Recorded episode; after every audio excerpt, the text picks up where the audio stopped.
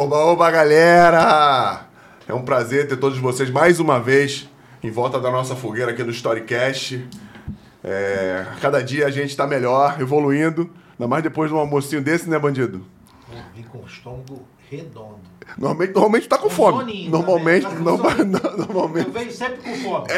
Hoje porque tá eu fico mais ativo. Depois que come, dá com Hoje soninho. tá com soninho. Vou pedir um café pra você daqui a pouco.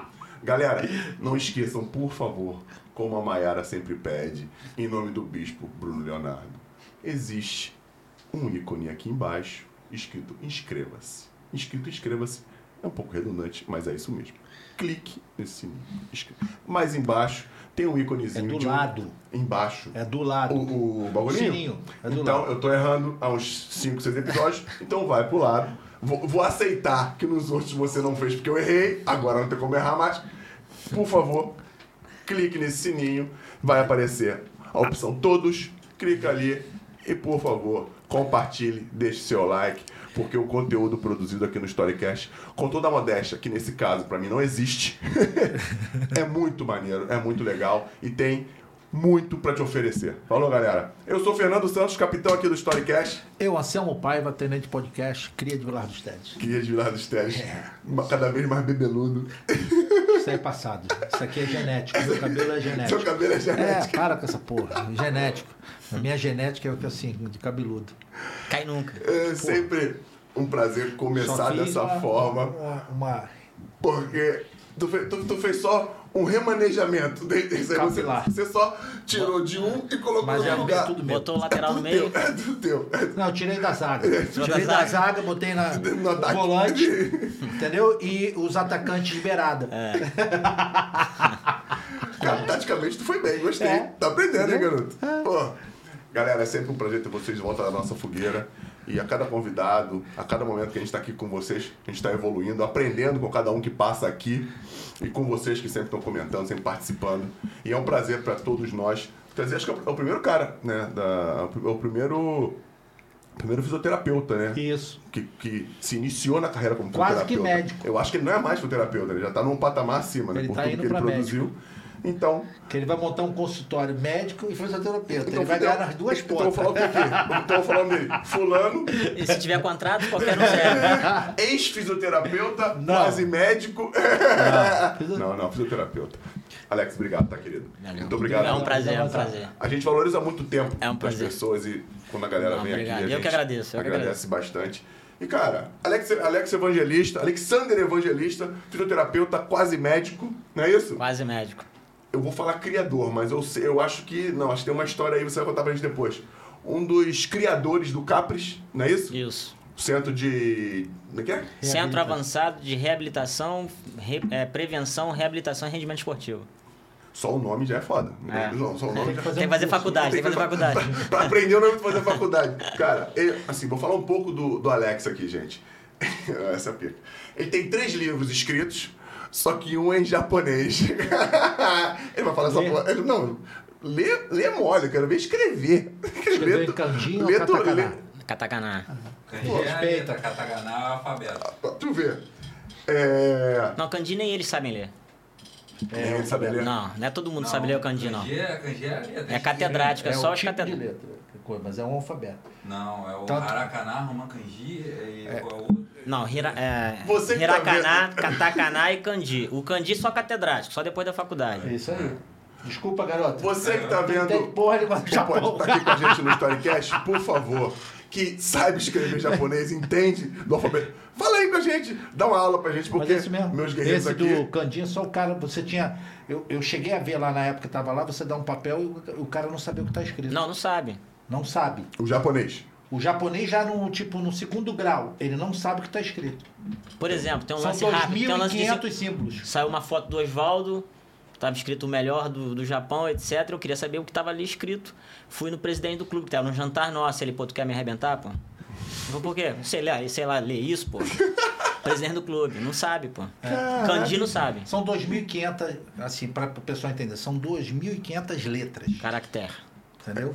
E cada Geral, caractere significa um- uma sílaba, é isso? Ou uma, uma casa, Não, ou kanji a tem bola. Ou é. uma- um, um, um, Um objeto. Um objeto. É, uma forma. Entendi. E aí a galera bota um do É. lado do outro e você. Tanto que nas placas do país tá em romanizado, né? Tá escrito né, ocidentalizado, é ler como se escreve, né? E, e tem o, o katakana, que aí tem, todo mundo sabe ler. Caraca, maneiro pra caramba. Só de três livros, só que. Não, não vou falando dos livros aqui que é legal, que eu anotei tudo bonitinho aqui. Eletroestimulação, o exercício do futuro. É. Reabilitação acelerada, mitos e verdades, isso também é legal. é polêmico. É, Não, é polêmico e é legal É, também, é. né, cara? Porque a galera acha que é só chegar lá e fazer, Não. e tem, muita, tem muito mito e muita coisa que é verdade também, não É dá isso pra aí. generalizar tudo. E esse japonês, eu não sei o nome, porque eu não sei ele japonês. É o reabilitação, é o eletroestimulação e exercício do futuro, só que em Só japonês, que em, ja- traduzido. em japonês traduzido. Pô, maneiro pra caramba. Eu nunca, nunca soube de nenhum brasileiro que tem um livro em japonês. Tem? Conhece? Ah, provavelmente Paulo Coelho. Paulo Coelho, né? Provavelmente. O meu é técnico, né? Só pra universidade. Ah, é? É. Todos eles são pra universidade, universidade, são pra, é. pra estudo. Pra estudo, é. Pô, maneiro, muito mais legal ainda. Ele ganhou nada, só é campeão olímpico 2016 com a seleção brasileira. Primeiro título olímpico brasileiro. Ele tava lá, bicampeão carioca, tricampeão japonês, bicampeão da Copa do Imperador.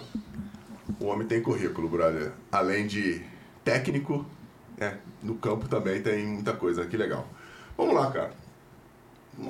Você teve. Vou falar também essa porra, vou falar, não tem, né? Já bebi, já tomei uma garrafa de vinho mesmo, né? Pode. Falei pra não beber. Falei. Ele começou. não, Fala você então. Como é que você começou no futebol? Você é Não, de onde? dele. É isso aí, você é de onde? A tua origem? Tá daqui do Rio? Tá... Então, Começa, sou, eu sou de. Nova Iguaçu, Aí, baixada. é baixada, baixada. Eu sou, Que? Ô, Nova Iguaçu. Porra, o Nova Iguaçu. Posso- Posso botar um parêntese? Que? Eu sou de Vilar dos Não. olha bem o que tu vai arrumar. Não, cara, não é da televisão, não. Tem um parceiro meu que foi. Trabalha com, com o Cláudio Guadanha, o Marcel. Você conhece ele. o Cláudio de Nova Iguaçu. É, o Cláudio Sul e o Marcel é de Austin. E o Marcel que me aliciou, né? Ele trabalhava com outro empresário, ele me aliciou pra sair pra trabalhar com o Cláudio em 2002. Que é de Nova Iguaçu. Em 2002. Eles estavam trabalhando, estão juntos até hoje. E o Marcel que cuidava da gente, né?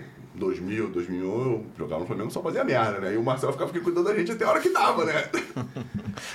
Normal. Ó, e ele ia embora. Eu falava, cara, dorme aí, cara. Tu vai pra Nova Iguaçu agora. Não tinha nem amarelo, não tinha porra nenhuma. Aí ele falou, tranquilo, pô. Daqui, daqui pra Nova Iguaçu dá meia hora. Dependendo do horário, é isso mesmo.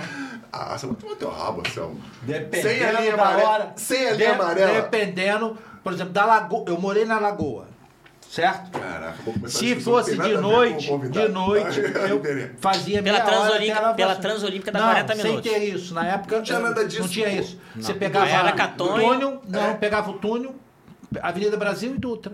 O quê? Eu, por exemplo, eu morava na Lagoa. Eu fazia em meia hora, de noite, túnel, de pegava Avenida Brasil Estão de e. Dutra. O Marcel falava que saía da barra. É, também não tinha pardal, né? Porque não é de- possível. De? Pardal madrugada. de madrugada? E chega, em meia hora chegava em, em Austin. É. Em Austin. Não, em Ausch não. O Ausch é quase em São Paulo. Nova Iguaçu é logo no início. O Alex tá gastando o tempo dele aqui, a gente discutindo a distância de Austin pra Barra da Tijuca. Alex, conta por favor, você é de Nova Iguaçu, terra boa, muito boa. Nova Iguaçu, meu pai, meu pai era. ho- Hoje tem os flanelinhas aí que tomam conta com aquele colete da prefeitura. Meu pai era guardador de automóvel debaixo do viaduto, não sei o que, Negrão, De Lima. lá de Madureira. Embaixo ali do viaduto. E, antigamente tinha uniformezinho, pra valorizar meu pai também, né? É, tinha um uniformezinho, que, igual de trocador de ônibus. Meu pai era, era trocador de ônibus. E aí, na época, eu já era ensegueirado por estudar, entendeu? Pô, corpinho de fazer amigo, não podia brigar com ninguém. E fazer a Corpinho de fazer amigo. Bola, se jogasse pra mim, eu pegava com a mão. Pô, jogador nem assim, cantar desafinado. Pô, não você nada, nem cantor de pagode, nem jogador de futebol, tinha que estudar. E meu pai não podia me dar, né? Aí eu, estudando pra caramba, eu já estudava, é, queria correr atrás. E aí, em determinado momento, minha mãe morreu, eu tinha 10 anos de idade. Quando a minha mãe, que minha mãe me ajudava, ia lá na SESN, que é a UNIG. Hoje é a UNIG. Ela ia lá e pedia o Dr. Fábio Red vaga pra mim. Então eu estudava lá no colégio de. De que tinha Top. dinheiro. Mas era brabo, né? Eu subia pra ir pra escola com o sapato do meu pai Vulcabras, aquele 457. Sei lá se o número é. 752. 752. 752. Desse tamanho fazia assim. Deu sacaneava. 752. É, vem um pato aí, vem um pato aí, me sacaneava. Era, era bullying. Antigamente tinha, não tinha esse negócio de bullying, né, cara? E eu, Não. e eu adorava, eu ligava, não entrava na pilha. Ah, Antigamente Não tava eu nem aí. Eu tava estudando com os caras. Tava estudando com os moleques. E aí eu estudava. E aí minha mãe morreu. Quando a minha mãe morreu, dia 15 de setembro de 85, aí eu não tinha mais quem pedisse o ranhete. Aí meu pai falou, agora tu se vira. Aí ele levou uma mulher lá pra casa. Quando ele levou a mulher lá pra casa, foi aí, foi brabo. Aí o pau quebrou. Ela queria. Se eu contasse, ninguém acreditava, né? Aí eu falei assim: eu tenho que ralar, porque não adianta eu ficar perdendo tempo contando história pra ninguém. O pau quebrava contigo? Dela Aí eu e minha madrasta, ela queria me matar. Aí ela botou. Ela botou pedrinha, que nego fala que compra em loja aí. Eu não gosto de falar religião, porque ele vai falar que é por causa da religião. Não é religião, mas jogou uma pedrinha tinha chamada cinco pontas. Bateu no intestino mesmo, saiu rasgando tudo, entendeu? Eu falei, pô, minha madrasta colocou pô, suco de laranja pra mim, não dá nem comida, mano. Com gelo. Tem alguma coisa errada nesse suco aí. Balancei, tirei, era pedra, aí eu vazei. Aí eu fui pra rua. Fui morar na rua. Aí alguns colegas de, de, de rua, de bairro, que é atrás da Unig mesmo que eu morava, me davam uma varanda pra ficar escondido. Meu pai, que ele tava me procurando e tal, né? Aí eu vazei pra rua. E aí, no que eu vazei pra rua, naquele período, eu, eh, naquele, naquele ano, eu não consegui estudar. Foi o ano que me atrasou. Senão eu tinha me formado em segundo grau com 15 anos. Eu perdi esse ano, que foi na quinta série. Naquela época eu falava isso, né? O quinto, o sexto ano. É, agora É, agora é diferente. E aí eu fui para um colégio interno. Como que eu fui para um colégio interno? Eu morava na rua. E aí, e aí o, o Anselmo, o que, que acontecia naquela época? Os moleques queriam que eu saísse para roubar. Eu morava na pracinha do skate. Aí os moleques queriam que eu saísse para roubar. Ali no Essa é a primeira vez mesmo. que eu conto essa história. Porque, na verdade, assim, tu quer. Eu, eu aprendi o seguinte: se, se tu quer o- uma admiração pela tua profissão, porque tu. O nego não quer saber teu sacrifício, né? Quer, quer, quer te admirar pelo que tu fez, não pelo, pelo sacrifício que tu cometeu, entendeu? E aqui. E é meio a- clichê também. E a ideia daqui é essa. A ideia do Storycast é contar como você se tornou o que você é hoje. É, não um sacrifício, mas eu tô contando como originou. É, irmão, isso é isso. Você, E aí o pau quebrava. Só que era o seguinte, pô, corpinho de fazer amigo, não podia brigar com ninguém. Como é que eu ia desrespeitar os moleques que roubavam? Entendeu? Eles queriam que eu saísse pra mas pra tu morar aqui na pracinha, tu tem que roubar. Naquela época era o relógio Champion. Trocava pulseira. Trocava pulseira, calça compra em 3, 3, 3, 3 costuras. All Star, como esse Headley. A galera não vai entender nada. Nada, essa é da gente da, da, da antigona Não vai mesmo. entender nada. E aí os, os moleques saíam pra roubar. Aí eu falava assim, pô, não vou. Não tem como, não vou, não vou, não vou. Até que o que que acontecia? Eu ia pra, pra, pra lanchonete do China, que é na praça onde, do Cine Verde, antigo Cine Verde, que hoje é a Igreja Universal. Ou Caixa Econômica, o negócio tem ali, que agora eu não sei mais o que, que era, mas ali, o pessoal sabe, é pracinha ali que tem. Eu ia lá e desenrolei com China. Falei, pô, deixa eu ficar aqui à noite, porque os caras querem, pô, correr atrás de mim pra pegar meu toba e pra fazer eu roubar. Aí ele falou assim: não, você não vai ficar aqui não. Mas vamos fazer o seguinte: à noite eu deixo você aqui, você dorme aqui à noite pra matar o rato pra mim. Mas tu fica protegido, mas tu vai ficar trancado. Entendeu? Aí eu ficava lá, falei, pô, já arrumei um canto pra dormir. E o rato? E eu não matava nada, eu dormia, matar rato. O rato ataca, tá maluco? De cara. Taca nada, ele também tem medo de você. Só se tu não ir em cima dele, pô. Vou matar? Eu vou tu atacar o rato aí. Não, aí eu, eu comia era o pastel dele que ele deixava lá. Também descobri que ele pegava a água lá do, da, da, da pia, assim, suja, e botava no suco pra ficar rodando aquele negocinho lá pra fora. E nego toma, nego toma. O pastel do China é foda. E ali eu consegui me, Esse, me mobilizar. era o- aquele do. É o. É o. É do. Aquele que fala do. Sai flango, é o flango? É, o flango, não, é o não flango. tem coxinha, só enfia, falei, sai. e aí os caras pegaram e falaram pra mim assim, seguinte, é, o, o, o, o China, tu vai ficar aqui e tal, tu vai dormir, beleza, mas é o seguinte, de manhã eu quero que tu vás aqui, não quero os moleques aqui não, porque os moleques iam pra lá, né, também, porque, pô, arruma comida.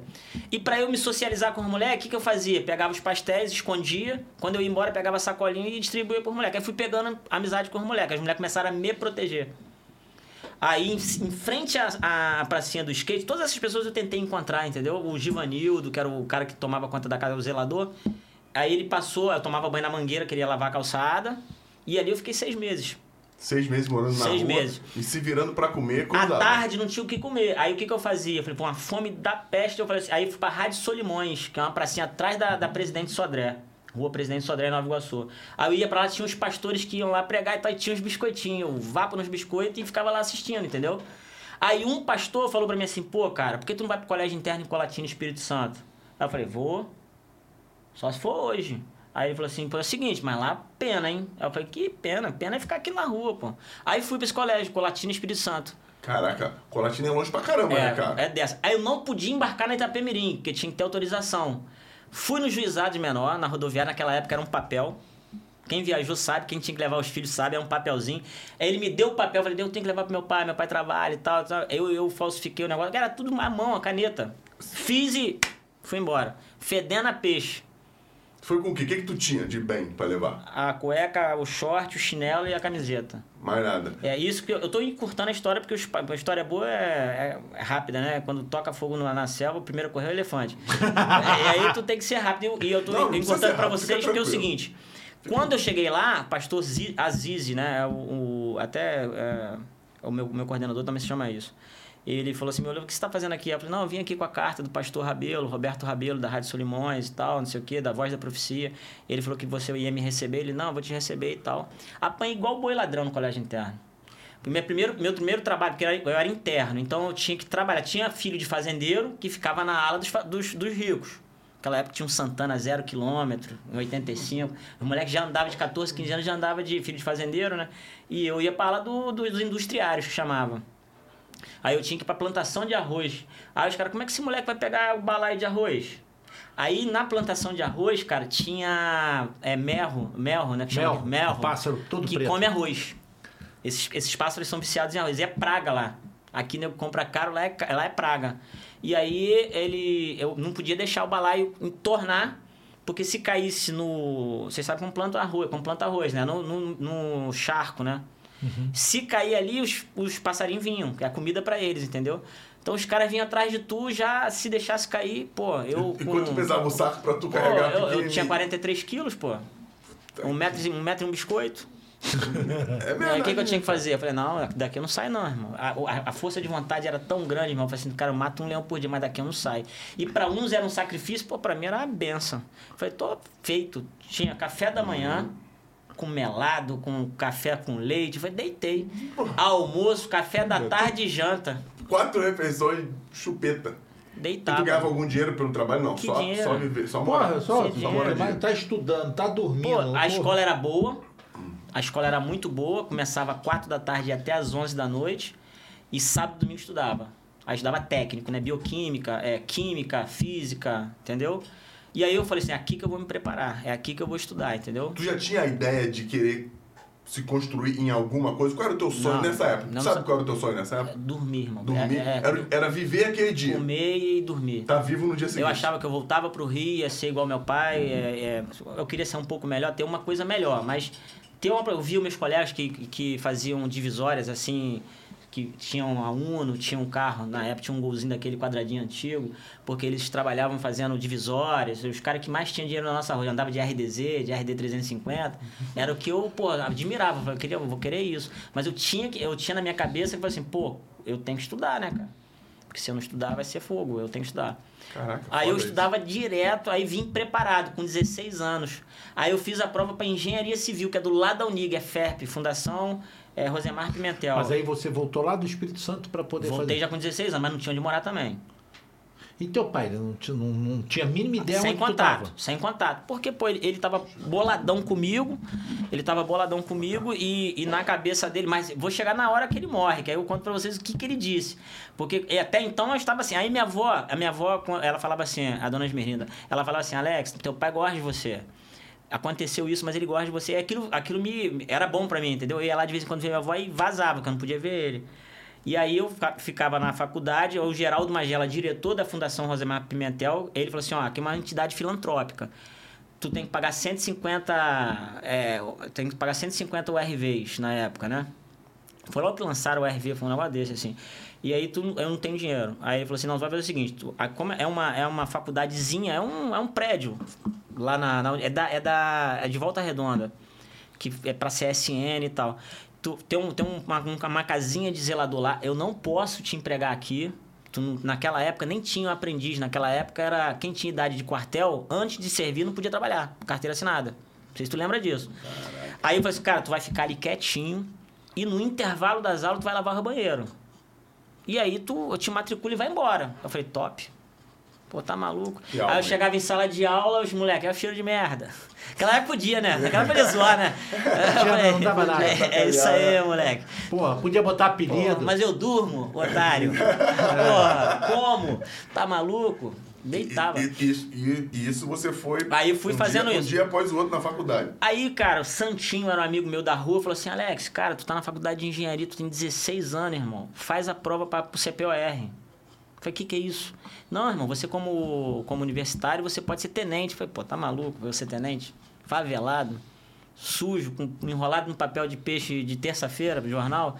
Tá maluco? Não, vai, vai, vai. Aí eu fui. Eu fui pra, fui pra lá pra fazer a, a- o alistamento. Fiz o alistamento um ano antes. Aí fui com a faculdade, já estava no quarto período ou quinto período, não lembro bem. Aí eu cheguei lá, o capitão Hamilton, eu lembro dos nomes todos. E ele falou pra mim assim, Alex, é, Alexander, olha só, deixa eu falar um negócio, você não tem como servir, cara. Foi como? Eu, eu preciso, cara. Você tinha que me dar essa oportunidade. Ele, cara, tu não tem peso, tu não tem altura. Pô, já pensou você tenente do exército desse tamanho? Eu falei assim, cara, Usa o salto. não, ele falou assim, ó, tem um, tem um- é, e quem, quem é do exército e quem é oficial do exército vai saber o que eu tô falando. Tem um tal do martelinho. Então eu vou te dar um peso. Tu vai pegar a estatura mínima com o peso mínimo. E aí eu vou, eu vou fazer o seguinte contigo. Se tu for primeiro colocado em tudo, é, 64 abdominais, é, 3, 3 km e 200 em 12 minutos, é, 12 barras, é, 34 flexões de braço. Se tu for primeiro, claro que vai ter um monte de gente que vai fazer, mas se tu ficar nesse, nesse grupo, tu vai ficar. E tem que fazer o, o, o teste lá na, na- na- no rapel, da, rapel não, na, na falsa baiana, na, coro- na, na Lagoa do Coronel, tu tem que, eu não sei nadar. O que, que é. E era uma lagoa embaixo. Falsa Meu baiana? irmão, falsa baiana. Não, não é falsa é baiana, isso? não. É- acho que é falsa baiana, assim, que o cara fica. ah, tem até no Faustão tinha essa paradinha. é, é até- isso é pentátulo militar, né? O cara vai passando ali embaixo tem uma lagoa. Sim, sim, sim. E eu vendo o nego cair, e eu falei assim, cara, como é que eu vou sair dali? Cara, o nego balançava a corda, irmão, igual gato. Cai nunca. Passei no negócio. Aí me, me formei oficial, aí eu, eu, eu fui, era aluno, né, em, em 93. Me formei oficial.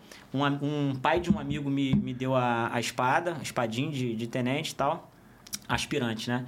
Aí tinha que ficar entre os 15 dos 600. Eram 600 alunos, eu tinha que ficar em, 15, em 15 para poder é, escolher o quartel e tinha vaga só para 15 pro EPOT, chamado Estágio Preparatório de Oficiais Temporários. Aí fiquei em 15 E por que que eu fiquei em 15 As minhas notas, porque eu sabia o seguinte, a única alternativa que eu tenho é estudar, irmão. Então, todas as matérias da ciência militar eu estudava igual um retardado. Estudava, estudava, estudava, estudava, papirava, a gente chama de pa- papirava, papirava, estudava, ia pra prova tranquilão, 10, 10, 10. E aí eu ia assinar o livro de ouro, 01, que era o do Vernay, que foi o do Vernay, que hoje trabalha na Polícia Civil. Eu falei assim, aí eu, eu ia ser um dos, dos caras de ponta pra disputar a ponta mesmo. Aí a minha madrasta foi, foi com meus primos lá, foi, Foi... Pode ficar, só vou editar pra você, pode ficar tranquilo. o, a minha madrasta foi com um dos meus primos lá dizer que eu tinha batido nela e que eu tinha batido nela e que eu tinha feito uma. que eu fumava maconha no bairro e tal, que era fácil deles acreditarem. Só que eles acharam que era o seguinte, pô.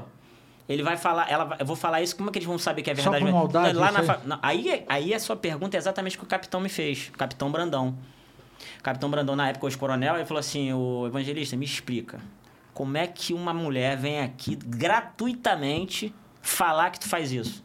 Aí instalaram uma sindicância, fiquei detido, fiquei em detenção, fiquei detido lá uns 12 dias até eles fazerem a, a averiguação. Aí todos os meus colegas do bairro falaram, pô, o, o Billy, de- Billy, né? Aí o Billy não, pô, tá maluco? O Billy, pô, não mexe com isso nunca. Nem quando ele foi morar na rua, ele foi morar na rua. Aí a história veio toda à tona, aí o, o capitão me chamou. Mas por que, que gratuitamente ela fez isso? Eu falei assim, porque ela queria negociar comigo a máquina de costurar da minha mãe. Tu acredita nisso? Ela- eu abrir mão da máquina de costura da minha mãe, ela, ela falou assim, ó, eu vou lá e retiro a queixo. Entendeu? Porque ela- a máquina de costura da sua mãe era, tava com você. Cara, da minha mãe, tava lá na casa dela. Ela entrou na casa do meu pai e daí que eu saí. Lembra? Sim. Eu saí de casa porque ela entrou lá, logo depois da morte da minha mãe. E eu não aceitei aquilo ali, entendeu? Além das coisas que ela fazia comigo, entendeu? E não adiantava eu falar que ninguém acreditava, que ela queria me matar, que ela me aliciava, que ela me assediava, entendeu? E aí eu, não, eu falei assim, se eu contar isso ninguém vai acreditar. Ao longo da vida foram vendo o que ela realmente era. E aí todo mundo Tu constatou. é filho único? Filho único. E aí, claro, ela teve duas filhas lá, que Sim, no caso aí. seu pai da sua meu mãe. pai é, filho único. Aí o que que aconteceu, cara? Aí o, meu- o- o Coronel Costa Moraes, que era o comandante do CPOR, chegou e falou assim, ó, eu quero que exclua a história, mas ele não assina mais o livro, mas eu quero que ele vai continuar e tal, ele vai concorrer à vaga de oficial. Então, eu fui lá pra quadragésima, eu falei assim, ele já tava até desanimando, eu falei, pô, não vou mais, não vou conseguir a vaga, mas aí continuei estudando, estudando, estudando, aí uns deslizaram, eu caí para fiquei em 15º. Aí eu consegui a vaga no 24 BIB, fui tenente oficial do 24, trabalhei com o General Heleno, o General Heleno foi meu comandante. Cara, 24 bíblias. Isso que Ali, ano? ali na Avenida 93, Brasil, né? 94, 95, 97, até 2003. Porra, eu treinei no 24 bíblias. Pá, com- caramba, vocês Flamengo. Treinavam lá, exatamente, vocês treinavam lá, na base, Na a base base. do Flamengo. É isso aí. Eu também, eu Iberê. Professor Denis. Ah, Iberê. Tu é um sono do caralho. Tu treinou o quê, caralho? Iberê. É, bem, é. Meia, nove e meia. Bora dessa, Iberê, galera, dizendo que jogou no Flamengo. Olha o Ele Patrick. o cara. Quem arrumou pra tu foi o Não, ele Kaiser. fez, ele fez a peneira, ele fez a peneira. O Kaiser que arrumou pra ele lá. É o Kaiser. O Kaiser que levou ele. Coitado do cara, tem nada com ele. Patrick, filha da puta. Cara, que maneiro, cara. Tu era o que? Atacante, Berê? Porra, aí nessa época eu era perdido em campo. Aí a transição do salão pro, pro futebol de campo. Jogava de que? Teimoso. Caralho. E tu morava na ilha, pertinho do Bibi ali, Não, né? pô, morava no Meia, pegava o meia, nove e meia. Essa época tu morava no Meia? É. Caraca.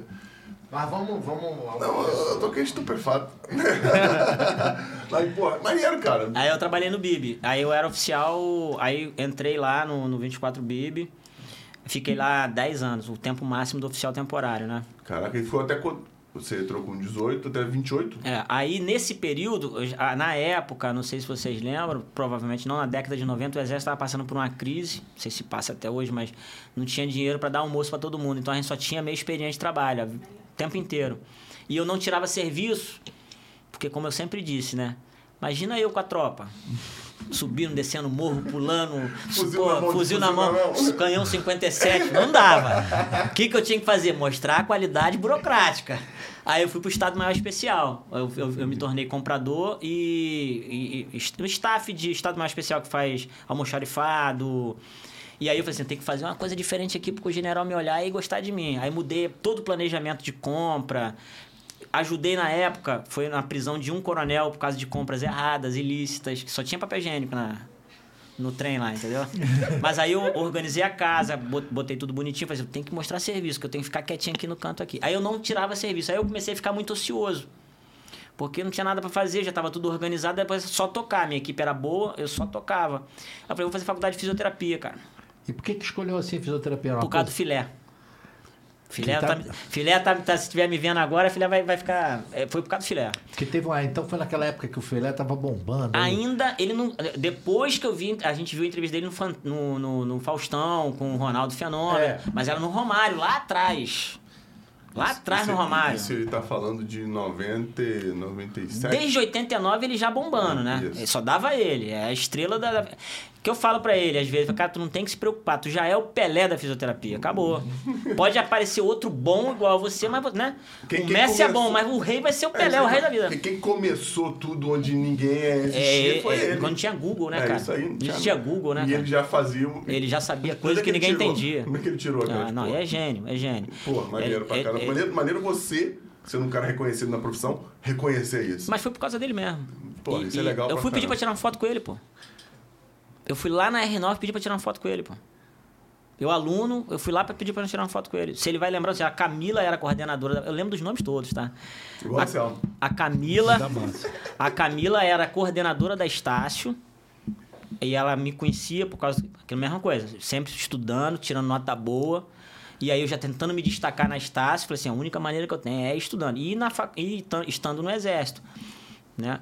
Aí eu fui, é, fiz a faculdade de fisioterapia e estudando muito, apareceu um congresso que o João Shoa, que é o dono da faculdade, fazia, que era um congresso inter fisioterapeutas. E aí eu fui tricampeão desse congresso na, na, na palestra sobre eletroestimulação, Caraca, ele uma... que é o livro que eu lancei. Esse, esse é um dos livros que você É, lançou. que na época ninguém acreditava, hoje é moda aí nos estúdios. Pô, tinha um maluco que falava muito disso quando eu joguei no Vasco, chamado... Que era professor... Fred? Não. Não. Não era o Fred, fisioterapeuta? Eu gostava muito também. Fernando Campbell. Campbell. Sabe quem é o Fernando Campbell? Sei, pô. Aí tem uma história crítica com Ih, ele também. caraca. Com ele e com o Campelo. Toquei, toquei. É, mexi- na ferida. mexi me desculpa. Na ferida. Não, porque eu, Bom eu- fisioterapeuta. Sabe o que eu lembro? Porque ele falava, porque ele falava que não era, era, não era eletroestimulação. Ele falava, eletrotermofototerapia. Terapia, É, é. ele- fala É. isso. Ele é terapia. Não, não, não. Ele ele fala. Eletro, foto, termoterapia. Eletrotermofototerapia. É, porque são, são equipamentos diferentes, né? Não, ele é gente boa, assim. Eu, eu, Demais, eu falava é. sacaneando. Eu não sei quando é resenha. Eu lembro que tinha um. Ele, Moleque ele- inteligente também. Ele falava bom. muito disso. Ele é professor disso. Ele falava muito disso. Você falou, eu lembrei, mas continua, É. perdão. Mas não era uma coisa muito aceita na minha época. Inclusive é contraditório, porque ele e o Campelo não me aceitaram no Vasco falando de eletroestimulação. E eletroestimulação é engenharia. Então, tudo que, que dá choque é eletro. Estímulo. Então, eletroestimulação. É uma, é, é um- é uma semântica fisioterapêutica. E aí, na época, eu, eu a corrente russa, a antiga corrente russa, que me levou para Rio Sport Center, que foi lá que nós nos conhecemos. E aí, o que, que aconteceu, cara? Aí eu falei assim, só tem uma fórmula... Eu sempre botei na minha cabeça, a única fórmula da minha vida é ler, cara. O conhecimento ninguém vai me roubar. E a coisa foi, foi, foi acontecendo, fui crescendo no exército. É, e eu lembro até que um dos conselhos que o general Heleno me deu foi assim: Alex, é, evangelista, só tem um problema. Tu estuda demais e se perde. É, tu tem que entender o seguinte: é, eu sempre fui 01. O general Heleno nunca foi 02 em nada, tá?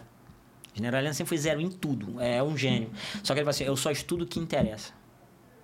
O que não interessa, eu descarto. E normalmente só cai na prova o que, o que interessa, o que é útil para a vida útil. E aí eu falei, vou estudar daí. Eu fui tricampeão. Aí aconteceu o tiro na faculdade Estácio de Sá naquela menina Luciana Novaes. Né? A que ficou tetraplégica com tiro. Onde, em, qual, em qual estácio foi? Na, lá no Rio Comprido. Hoje ela é vereadora. É, aí ela tomou o tiro, aí essa equipe que fazia os, fazia, fazia uns congressos me convidou para fazer parte da equipe no Procardíaco. Aí já foi meu primeiro tiro. Foi meu assim, pronto, agora eu já sei que eu vou ser fisioterapeuta. Eu estava no oitavo período, no último período. Falei, daqui ninguém me tira. Procardíaco pagava bem. Falei, daqui eu vou me estabelecer, vou. Procardíaco é o quê? É um hospital. Está aí na, no Bota- em Botafogo. É um dos, me- o melhor, um dos melhores do Brasil de, de cardiologia. Cardiologia. Quase frente ao cemitério, Em né? frente, praticamente, ao cemitério. E aí, eu fazendo parte com o Dr. Nasser, que se estiver nos vendo, pô, talvez ele- se ele vai ser comunicado, Dr. Nasser, Dr. Marco Aurélio, que era o diretor do hospital, gostaram muito do trabalho, fui apresentar a técnica e eu participava com eles diretamente para ela perder o mínimo possível de massa muscular naquele período que era crítico, porque ela ia entrar no ventilador mecânico, ela era tetraplégica, ela tomou o tiro na mandíbula e o PAF, que a gente chama, né, a bala quente, ficou próximo à medula, aquele calor queimou a medula e aí ela ficou tetraplégica, só que ela tinha que usar o ventilador mecânico. E a lesão dela era idêntica à lesão do Christopher River, Christopher Reeve, o super-homem. o super-homem. Só que o dele foi é, queda de cavalo. No mesmo lugar, C2. Normalmente é incompatível com a vida. Morre. O Christopher morreu. E a equipe do Christopher ia vir pra cá pra entender o que estava acontecendo aqui, porque a menina tava bem e evoluindo, né? E eu acreditava que era o trabalho de eletro termofototerapia, que a gente fazia todo o contexto nela, é, com a microcorrente, que é a forma mais rápida de curar do mundo, Cheng 1983, que é um, é um- é um modelo clássico que foi prêmio Nobel, um chinês que inventou uma corrente de recuperação tecidual, que aí entra no meu livro Reabilitação Acelerada Mitos e Verdades, que muitas pessoas não acreditavam, por que, que o Alex fala que recupera em uma semana a lesão? Que a gente vai entrar no Marcelinho Carioca. Tô citando nomes que, inclusive, eu falei com ele. Falei, pode, fa- pode citar, porque. E aí, cara, aí eu fui. Aí, o que, que aconteceu? Aquilo explodiu. Aí o doutor Marco Aurélio falou assim: ó. Você é fisioterapeuta quase formado, você não é ainda. Então você não dá entrevista. A entrevista, quando vier aqui, estão querendo perguntar sobre esse processo. Eu vou dar entrevista, eu quero que tu me explique. Aí, beleza, fizemos tudo direitinho. Só que o, o Apolinho, o Aston Rodrigues, falou assim: "Ps, tem alguma coisa errada aí. Gente finíssima esse Isso maluco. aí é fisioterapia. Aí mandou buscar saber lá dentro. Aí, ó, vem no meu programa. Aí, aí a história começa, né? Foi na Rádio Tupi. Fui na Rádio Tupi fazer, fazer uma entrevista com ele. Aí ele falou que foi, foi- naquela época foi um recorde de e-mails. Que ele, rece- porque não tinha, né? WhatsApp e tal. Recorde de e-mails. Aí Essa morreu. época- é a época do Orkut. Orkut.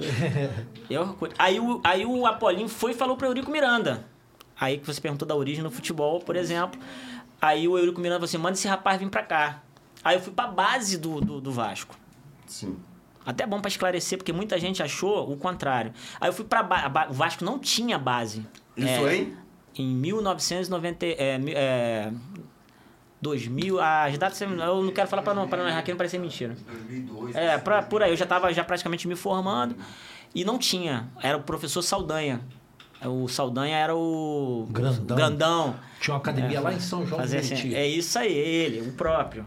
Ele era o comandante da base, só que não tinha departamento médico na base. Aí montamos uma estrutura que começou a incomodar. O profissional tratava nas macas de cá, que tu sabe aquela sala lá, né? Que o, o ar-condicionado ficava pendurado. E aí ficava aqui uma parte, e aí duas ou três máquinas nos emprestavam, nós ficávamos ali. Isso incomodou. E os profissionais não ligaram na época, o Edmundo, os caras circulavam, ah, deixa os moleques aí, pô, tem nada, é bom até pros moleques se familiarizando. Mas o DM se incomodou. Aí o, o- o- eles disseram, o, vice-presidente na época, não vou citar nome aqui, ele falou assim, ah, eu quero que vocês retirem tudo aí e vá embora. Falei, cara, mas a gente tá podendo ajudar as pessoas, os moleques precisam de ajuda, tem moleque com cruzado rompido, não vão nem ser mais jogador de futebol, porque com 15 anos tu rompe cruzado já sabe que não vai dar nada. É muito raro que dê, entendeu? Na- naquela época era Principalmente. É. Aí, eh, aí o que que acontece? Aí eles, não, vai embora porque tá incomodando, os caras não gostaram, é uma pena, mas vaza. Beleza, fomos embora. Aí eu tava na Rio Sport Center, a Soraya me recebeu, montei uma clínicazinha lá, reabilitação acelerada. Reabilitação Tem que fazer o seu, seu marketing Não, direitinho. Por favor. Todo mundo começava a entrar na clínica porque é re- reabilitação rápida. É, então, todo mundo quer. Porra, é, Quer jogar é tênis. É o retorno né? imediato. não é Ele, queria, ele queria ir pro, pro jiu-jitsu dele. Foi na época que eu te conheci. pô. Foi, pô. É, pô, Exatamente. Ele tava juntando dinheiro pra poder comprar a faixa preta, que ele comprou. É isso aí. 10 anos É isso aí. Demorou 10 anos depois pra juntar o dinheiro. Pagou e teve. A última, a, a última diplomação de faixa preta da Rio Sport Center foi a minha, 2016. Mano, nem, nem tava nunca mais. Eu saí de lá em Você já tá- 2006. É, é, eu lembro. Eu fui pro Japão com meus jogos. isso aí. É. É, deixa eu aproveitar aqui, como a gente tá ao vivo, o quem é que perguntou? O Bira? O Bira 02 perguntou. Não, o Bira. Bira. Qual lateral direito que o Do Madureira. teve? Ou melhor. É. Perguntou quem levou você pro futebol. Aí ele não tava no carro. agora. Ele tava no carro. Ele tava no carro. Eu não cheguei nessa parte ainda. Foi até bom perguntar. Não, Exatamente a gente falou- agora. A gente falou, a gente vai, ele vai chegar lá, ele tá contando a história toda, mas deixa eu O aproveitar. Dieguinho Futebolaço mandou um abraço pra todo mundo. Dieguinho, futebolaço, sangue bom, parceiro. Sangue bom. Parceiro. Eu também fiz um pod com ele. É, ele vem aqui. Veio? Vem, vem Teve. aqui, vem aqui, sangue bom. E, Vem aqui, eu já é, fui lá. E, e por aqui também teve o Sandro Gonçalves que mandou um abraço pra todo mundo. Também é parceirão. E o Sebastião Rinaldi. Esse é meu, alu- é meu colega de turma na Um medicina. abraço também. Caraca, porra. Sebastião, um abraço. Querido, hein, maluco? Tá É. querido, hein? É, aí, cara, o que que aconteceu? Chegou na Risport. Cheguei na Rio Sport, aí começou essa, a bombar. Essa, essa aqui da, da Ayrton Senna. Da Ayrton Senna. É Bombou. a época do paraíso, aquilo do paraíso. Isso Tá foi- maluco. Que ano foi isso? Só, 2002? eu, eu fui pra Rio Sport em 2001. 94. Fiquei até ela fechar. Porque eu estive lá quando eu operei o ombro. Quando eu luxei o ombro, eu fui lá fazer um, Aquilo era um trabalho. paraíso. Aquilo é um paraíso. Não, porque aquilo ali pra trabalhar tinha tudo. Você tinha areia, você tinha piscina. Isso, é, Tatame, tinha tudo. tinha tudo. Eu adorava aquilo ali. Aí, eu, aí começou a bombar, cara. Aí as celebridades começaram a ir pra lá. Aí eu comecei a tratar Cauã Raymond. Isso eu já tinha saído do Vasco. Isso. Me expulsaram de Te- lá. Te expulsaram da base. E, vo- e você... Eu é- De graça, tá? Isso que você era contratado e De mandaram embora? graça. Que contratado? Que contratado? O Apolinho Era- falou pro Só que eu, eu entendi. E o Eurico te contratou. Me levou. Não, desce lá e quem manda sou eu.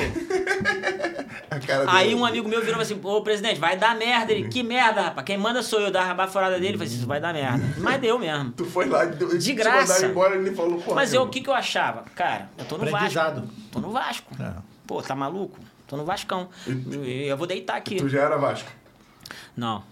Mas. na, na verdade, na, na verdade, assim. Na verdade, assim, eu, eu sou vascaíno, convicto hoje. Hoje. Convicto. Mas, na verdade, eu sempre tive um problema com meu pai, que era flamenguista roxo, que me botava o uniforme do Flamengo e tudo mais. Se for oprimido, Mas então. nunca eu Foi queria, nunca quis, sério, de coração, nunca quis. Até num gol do Roberto Dinamite, já pulei para outro, pra outro assunto. Não, pode no, no. Maracanã, meu pai tava na Flashop. Aí, um gol do Roberto Dinamite que ele bate a falta, bate, no, bate na, na trave, o Raul Plasma vira, ela passa debaixo da perna dele, bate na outra trave e entra. Eu comemorei dentro da Flashop. Moleque. Puta, que pronto pra tomar umas porradas. Mas, pô, molequinho, né? Os caras riram, os caras ficaram. Não lembro o que aconteceu, mas, pô, Não, tô molequinho. zoado, é brincadeira. E aí, mas aí quando eu entrei no Vasco, cara, eu fui, pô, fui muito bem recebido, entendeu? Pô, o Eurico, brincadeira. O Eurico parava o jogo dele lá, na, na jogatina dele lá, e ia me receber, falava comigo. Falei, pô, falo com o Eurico Miranda, mano. Tem noção que é isso? Quantos quiseram isso? Pô, pode falar o que você Eurico- quiser Eurico- dele. Eurico dava autógrafo.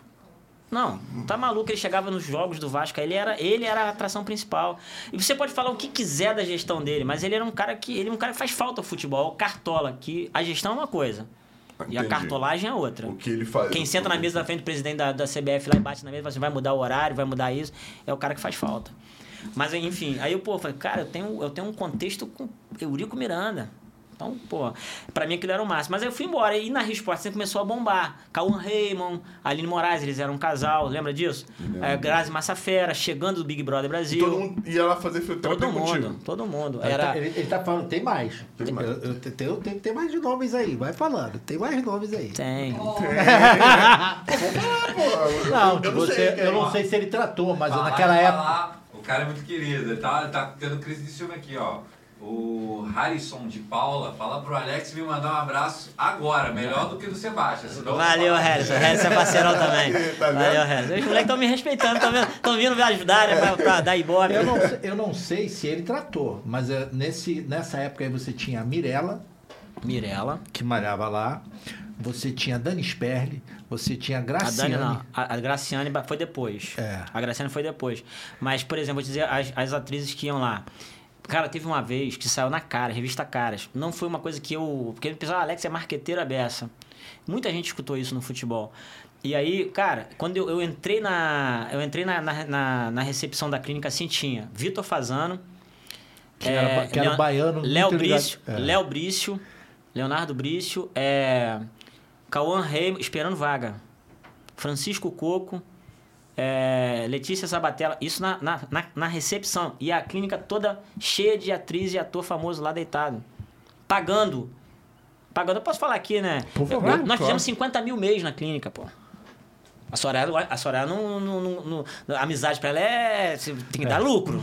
Não deu, vaza. Entendeu? É, não tem avisado. Ela tirou um monte de fisioterapeuta, eu fiquei sozinha, aí montei minha equipe pronto. E o negócio funcionava, porque a gente botava todo mundo na quadra, a gente botava o chão de negão, a gente botava todo mundo na, na academia, tirava dor rápido. Claro, é aquela história, a pessoa só vê o, o avião que cai, né? Até hoje o nego me lembra de, de situações de jogadores que não foram recuperados. Mas, pô, eu não tenho dom da vida.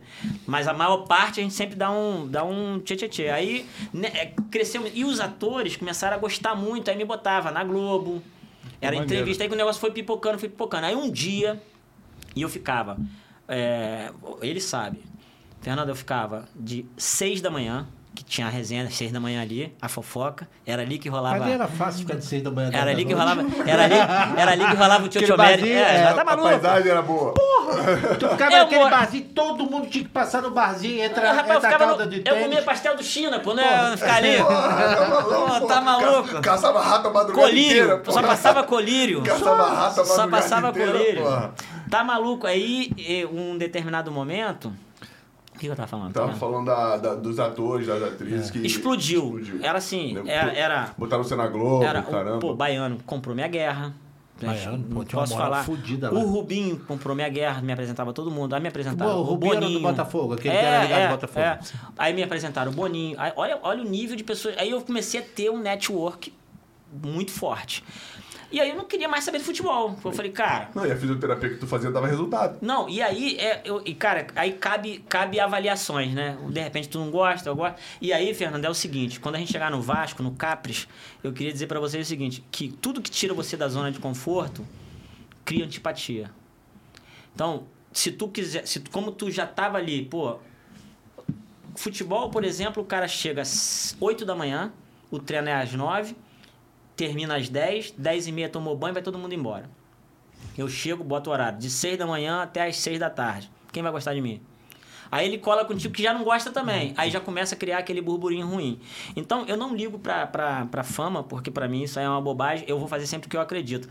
E aí eu comecei a entender que o trabalho árduo é que dava resultado. Então eu trabalhava de 6 da manhã, chegava que eu fazia meu network, né? Eu, eu sentava com os caras da fofoca, seu Francisco, todo mundo ali. E a gente ficava Cara, eu ali. lembro, tem uma história do seu Francisco. Esse é fantástico. Porra, seu Francisco, ele Foi tá o office falando boy da Ortobon. Ele é o dono do Ortobon. Só isso. A maior produtora de colchão Do mundo. Eu não sei se é do mundo, mas é, na época era da Cita América outra Latina. mundial. Eu não sei. E essa e, e engraçado que é o seguinte, na época que eu fui malhar lá, eu fui malhar na Resposta em 94. Eu tinha um ômega preto e a placa dele era de São João de Meriti. Aham. E aí ele jogava tênis e ele tava tomando café, aí eu estaciono o, o ômega assim em frente ao café e vem andando. Não sabia quem era. Falei, Ô menino, o que que tu tá fazendo aqui? Eu Falei, eu vim malhar. placa de São João de Meriti. Falei, é. Sabe por que que ele é rico? Porque ele é curioso. tu ia prestar atenção nisso? Não, claro Ele chegava não. aqui e já dizia, eu já sei quantas lâmpadas tem aqui. Aí, aí ele falou assim, Foda, né? São João de Meriti? É. Senta aí. Eu sou de Nova Iguaçu. Aí ele contou. Pô, eu sou dono A história dele é top. Tá vendo? Nova Iguaçu, tá É. vendo? Porque a fábrica dele é lá. Vamos mudar pra Nova Iguaçu, É, maluco. a fábrica dele. Não, e o engraçado é o seguinte: a minha família, ela, antes de ter negócio de shopping, a gente tinha posto de gasolina e tinha loja de eletrodoméstico. O nome Ortobon veio depois, porque o primeiro nome da fábrica de colchão se chamava Metalonita. E a gente era cliente dele. E aí eu falei, porra, Ortobon meu pai comprava, era seu cliente. Meu cliente, quando era Metalonita. Falei, é, de tal ano a tal ano era metalonita. Aonde é que é? Aí eu falei, ele sabia que vendia pra lá e não conhecia o cara. Aí ele falou, quem te atendia era fulano de tal. Aí. Era isso mesmo. Caraca, o mundo, o mundo, o mundo tá E povoado uma, pela aí- Baixada Fluminense. E, e aí ele tinha, ele tinha uma parada. Ele tinha uma parada. Ele tinha uma parada maneira pra caramba, que era o seguinte: ele tinha os, os gerentes regionais, assim, de áreas, que ele obrigava, naquela época, obrigava o cara a ligar pro. pra, pra empresa às oito e meia da manhã, de orelhão. Porque fazia o quê? Ele tinha certeza que aquele horário o cara já estava na rua. Era ficha. Entendi. Entendeu? Na ficha. Você tinha que ligar. Oito e meia da rua, de um, de um orelhão, ele não sabia qual, mas ele já sabia que o cara não estava em casa. Tava na rua vendendo. Tava na rua. Entendi, entendi. Hoje ele faz o shopping, faz os franquias Ele do é shopping. vivo até hoje. Até É, hoje, é. boa. Porra, é vivo. E, e, porra, é... É gênio. Gênio. Gênio. Aí eu gostava de escutar essas histórias, entendeu? É. Porque aí tu vai se motivando. Tainá falou. Tainá Evangelista. Um grande abraço pro meu sogro. Estou com Ah, é. Que isso, e aí? Botou... É, a esposa do meu, do meu filho. Cara. É o faz merdinha da estrela. Pô, a, a, a Nora ou o filho? Do filho. A Nora, é- a Nora que botou ele no A jeito. Nora tá salvando a vida Botou ele dele. na linha. Pô, Pô, maneiro, já tem casado? pô tem, um, tem um neta, pô. Caraca, pô, nem parece tu pecado jovem, pô. É, parece que tem 70. Nem parece. O cara, o cara de velho aqui só o Zé. Eu não tenho neto. Eu não tenho. Ninguém te chama de vô, né? Eu não tenho neto. Ainda não. Minha neta no barzinho, ela tava me chamando de vô, vô, vô. Não vou não, porra. Alex. Porra, Tadinha, anos ela dois aninhos. Tô brincando. Pô, maneiro pra caramba. Mas Aí- ali, ali eu conheci muita gente. Tá maluco. Assim, ali, ali foi o meu início. Ali, de verdade, foi teu início. Assim como pra alguns foi na R9. Você conheceu o Oswaldo lá? Não. Não. Conheci- não? Eu conheci lá, mas a história também é outra. Pois- Porque começou a bombardear muita gente. E aí, o, o fato de toda hora, que era Jornal Globo, cara. Domingo tu recebia jornal. Eu apareci na capa do Jornal Globo meu corpo inteiro, pô. Caraca, por quê? Por causa da eletroestimulação. Aí o que que acontece? É exatamente o que começou. Começou a bombardear muito e o Apolino parava de me dar moral. Pô, o Apolino é meu padrinho, né, cara? Aí o cara não parava de me dar moral, moral, moral, que eu acho ele muito bom, que eles têm que trabalhar no Como futebol. é que ele não te levou pro Flamengo? Tentou, Pô, o tem- Runco não quis. O Ronco não quis? Não. Ah, tá. Mas eu, eu também respeito o lado do Runco, porque na época, essa questão da, da, da- Hoje é muito comum tu ter um Instagram bombando.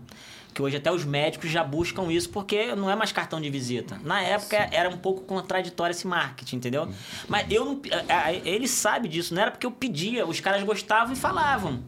Entendi. Entendeu? E, e o boca a boca era por ali. contando da história que ele saiu na cara. Isso, mas por causa disso, a gente saiu na Caras e na revista Quântica, antigamente era isso, né? É. Na, na- na- no consultório. Você tinha manchete. É, aí. manchete. não tinha. Sentava pra esperar, Globo.com. era a revista. Não, Fazia era- fila na é. carnaval pra ver a manchete de carnaval. É isso aí, pô. Aí, aí aconteceu por causa disso, porque os atores e as atrizes começaram a falar que se sentiam melhor em algumas cenas, não precisavam de dublê, porque a gente fazia um trabalho especial com eles. O próprio Cauã Raymond, a gente fez um trabalho pra ele pra poder fazer. Eu esqueci o nome que dá aqui, que tem que remar pra poder surfar. Ele tinha um problema no ombro, e aí ele foi falar e vai, vai, vai, vai embora, né? Pô, E aí chegou no Gilmar, esposo da Aline Barros. TV. Porra, Gil Jorge. É. Um dos caras mais sangue bom que eu já Du- conheci. demais, esse cara é demais. sangue. Tá me devendo, hein, Gil? Falou que ia vir aqui, tá me devendo até hoje, hein? Tô Aí te que, entra, aí que entra o Bira 02 e o Marcelinho Carioca. Bira, cara de pandeiro. Bira cara de pandeiro. Ah, Caraca. Eu conheci o Bira, eu conheci o Bira no Japão porque eu levei o, o Magrão pro Gambosaka, que foi junto com Marcelinho Carioca. E ele era o best friend lá. o- Ah, era o best. É. Era o parça. É, o parça Era o dele. Kaiser. Era o Kaiser. Não, ele era o best friend. Era o best friend do, do Marcelinho Né? Carioca. É, o parça, parção. Aí, cara, aí aconteceu. Tipo assim, o Gilmar falou assim: Alex, é, ele conheceu o negócio, foi lá, fez. A mulher dele fazia eletroestimulação no abdômen pra ficar com tanquinho. E aí ele gostava uma beça e tal, aí ele gostou de mim e ele recuperou de uma lesão que ele não tava recuperando. Ele jogava, ele era zagueiro do Botafogo. Aí ele trouxe o Max, goleiro, trouxe o Max, trouxe o Camacho.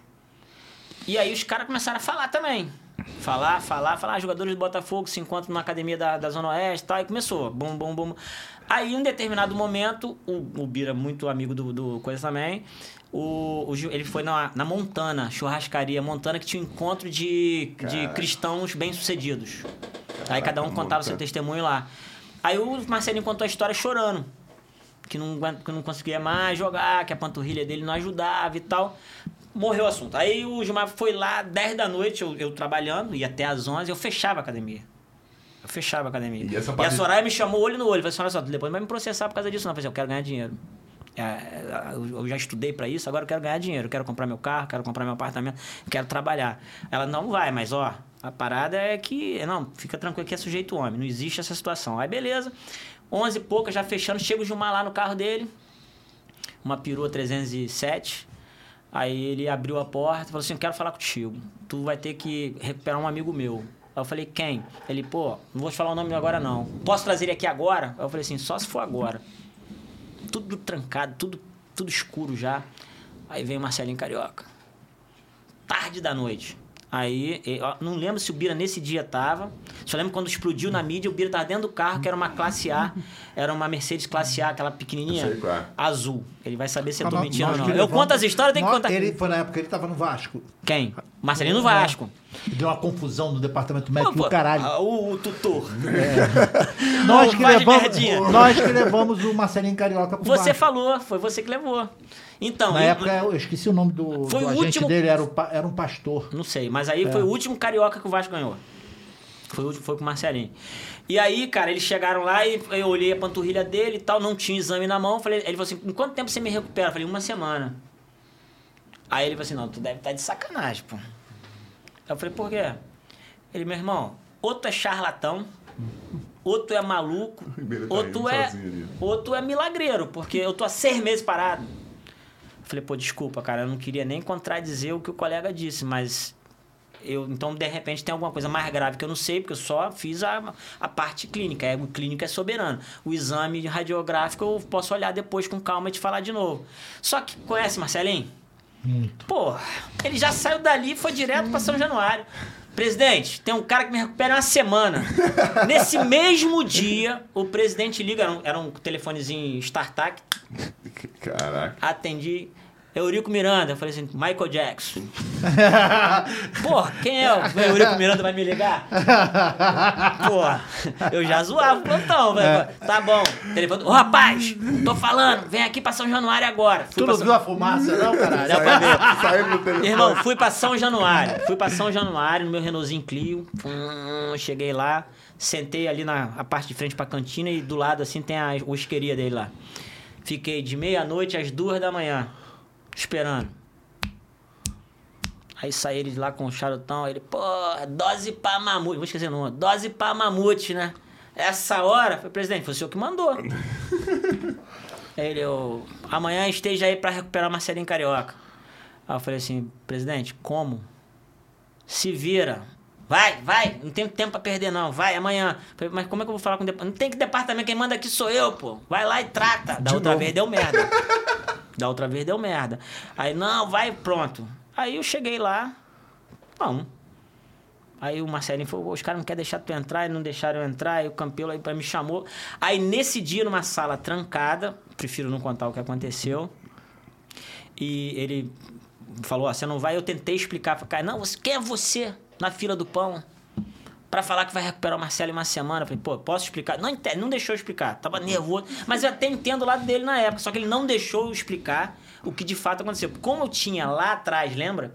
Eu tinha ido pra base e tratava ali no mesmo local. Ele achou que eu tinha assediado o jogador. Tá entendendo? Então, na cabeça dele, aquilo era uma grande uma sacanagem. Tipo, pô, tu vai me desmoralizar na frente de todo mundo? Eu falei, não era, mas não era isso. E eu também não sabia do que se tratava. Talvez com um pouco mais de maturidade hoje eu teria feito diferente. Sim. Eu não sabia o que era um vestiário de futebol. Eu era imaturo, pô. Eu, eu queria fazer o meu trabalho. O pão era meu também, pô. Entendeu? Ele foi lá me procurar, mas na cabeça dele, o Bira tá aí de testemunha, ele foi lá me procurar e não foi eu, foi o Gilmar que levou. E aí explodiu. Aquela história foi, acabou caindo na mídia. Aí apareceu no, no Globo.com, Mágico de Oz. é, de triste pra caramba, porque foi assim, cara, É, a minha carreira tá completamente presa numa linha de máquina. Porque se eu não recuperar o cara. recupera, Mas tem uma. fudeu. Fernando, você foi jogador de futebol, sabe? O- Existe uma grande diferença da recuperação do cara que quer recuperar e do cara que não quer recuperar. O Fato. cara que quer recuperar, tu recupera. Seja qual for a lesão. Talvez eu não, não recuperasse uma semana. Muito bem, comecei o tratamento dele, era de sete. Eu larguei tudo, falei com a Sheila, que era minha secretária, ó. Coloca os fisioterapeutas pra fazer o tratamento no resto aí, que agora eu tenho uma responsabilidade imensa. Eu ficava de sete da manhã até a meia-noite com o Marcelo, todos os dias. Aí começou a transitar com o Armando Maciel, que era o preparador físico, a gente começou a fazer a transição. Armandão. Ficou, ficou pronto. Aí começou um problema. Me chamam em São Januário, porque como eu não tinha acesso ao ação que eles não deixaram, Você ficou tratando dele aonde? Na ca- Sport Center. Aham. E aí, o que, que aconteceu? Aí já começou o bafafá em São Januário. Jornal Nacional, tudo. Eu, falei- eu falei, cara, não vou nem olhar, eu vou fazer a minha parte, porque se eu não recuperar esse cara, eu tô morto. É verdade. Final das contas, sábado ele tava pronto. O jogo ia ser numa quarta-feira. Aí, uma semana. Aí os caras falaram assim: Geninho, vem- traz o Alex aqui. Aí tava Valdir Bigode, Isso em 2003. Petkovic. Eu falei, cara, meus, Né? meus 2003. ídolos, meus ídolos tudo me ouvindo. eu falei, não é possível. Aí, beleza. Eu cheguei lá pros caras e falei assim, o Geninho, olha só, tu vai me arrumar um grande problema. Eu falei, por quê? Porque é impossível esse cara ficar recuperado. Como é que ele vai jogar sem treinar? Não tem essa história sempre, né? É, não dá pra jogar sem treinar. Cara, como é que eu vou fazer? Eu falei assim, não foi isso que me perguntaram. E é uma, parte que Me compete a perdoa, você. eu nem tô aqui dentro. Eu quis vir pra poder justamente trocar com vocês. E aí me perdoem, não me perguntaram. Me perguntaram em quanto tempo eu recupero, se ele vai jogar ou não vai jogar, isso não é problema meu. Só que Marcelinho afoito pra jogar. Ele, vamos fazer um acordo, Alex. Você tem ascensão sobre o Marcelo, parece que o Marcelo tá confiando muito em você. Vamos fazer um negócio legal? Fala que ele só joga contra o Botafogo, não contra o São Caetano. Mais uma semana. Falei, pô, mas aí eu vou passar de mentiroso pra todo mundo. E aí, como é que eu fico? Não, vou dizer que ele tá se recuperando, tá bem e que ele agora tá transitando a forma física. É, porque aí sai da Agora, olha só, se ele bater no campo e sentir, é problema teu. Eu falei, beleza. Ele agora pode transitar no campo, na grama também? Ele pode. A prova trazer pra cá e começou. Treinando bem, treinando bem.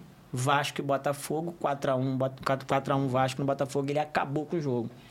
Botafoguense, você lembra de tudo. Apagou da minha É uma memória seletiva. Tem memória seletiva. É só só, lembra é só lembrar, boas. é só lembrar esse ano. Do- 4 a 1. 2003, né? 2003 ou 2004. Não, agora eu não vou falar datas, mas 4x1, Marcelinho acabou com o jogo. Aí ele já desce do vestiário comigo de mão dada e falando pra todo mundo, né? Esse é o cara, me ajudou. Marcelinho me ajudou muito também, né? Ele reconheceu perante todo mundo. Também tem isso. Tem um jogador que não ele recupera, ele. Se tu, machu... se tu não recuperar, ele fica puto. Mas se, se tu recuperar, talvez ele não reconheça isso. Eu acho que o trabalho da fisioterapia é muito importante pra todo atleta, entendeu? Tanto que você vê muito, muito fisioterapeuta hoje trabalhando com atleta separadamente, que também tem as minhas restrições. Quando eu trabalhei com, com o Gabriel, com o Gabigol, eu fazia acordo direto com o baixinho do Jesus, o, o treinador. Porque, cara, como é que eu vou contradizer um treinamento do cara lá? Quem manda é quem tá treinando lá, quem paga a maior parte, né? Até porque tu tá fazendo um complemento, Ou, uma Complemento. recupera, ou uma recuperação dele. Então tu tem que saber o que é. Tem que saber o que fez. Pô, se eu vou é fazer um cara, vou fazer relaxamento num cara que acabou de fazer anaeróbio, isso tudo tem um contexto. O próprio atleta tem que ser, no mínimo, inteligente pra saber que... Mas não, não, não vem dessa forma. Não, não é só trabalhar por fora.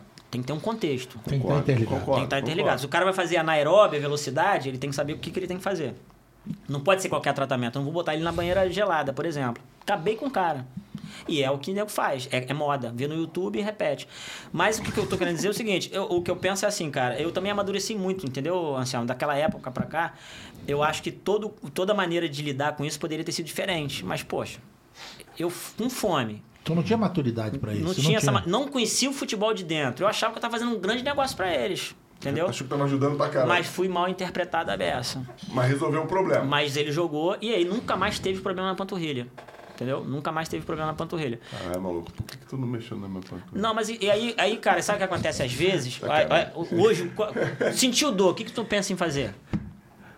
Tomou analgésico. Beleza, tam- também. Descobriu agora de Prospan. Não, be- beleza. Descobriu o dispropan depois de Não, aí é corticoide, que é perigoso e cai no doping.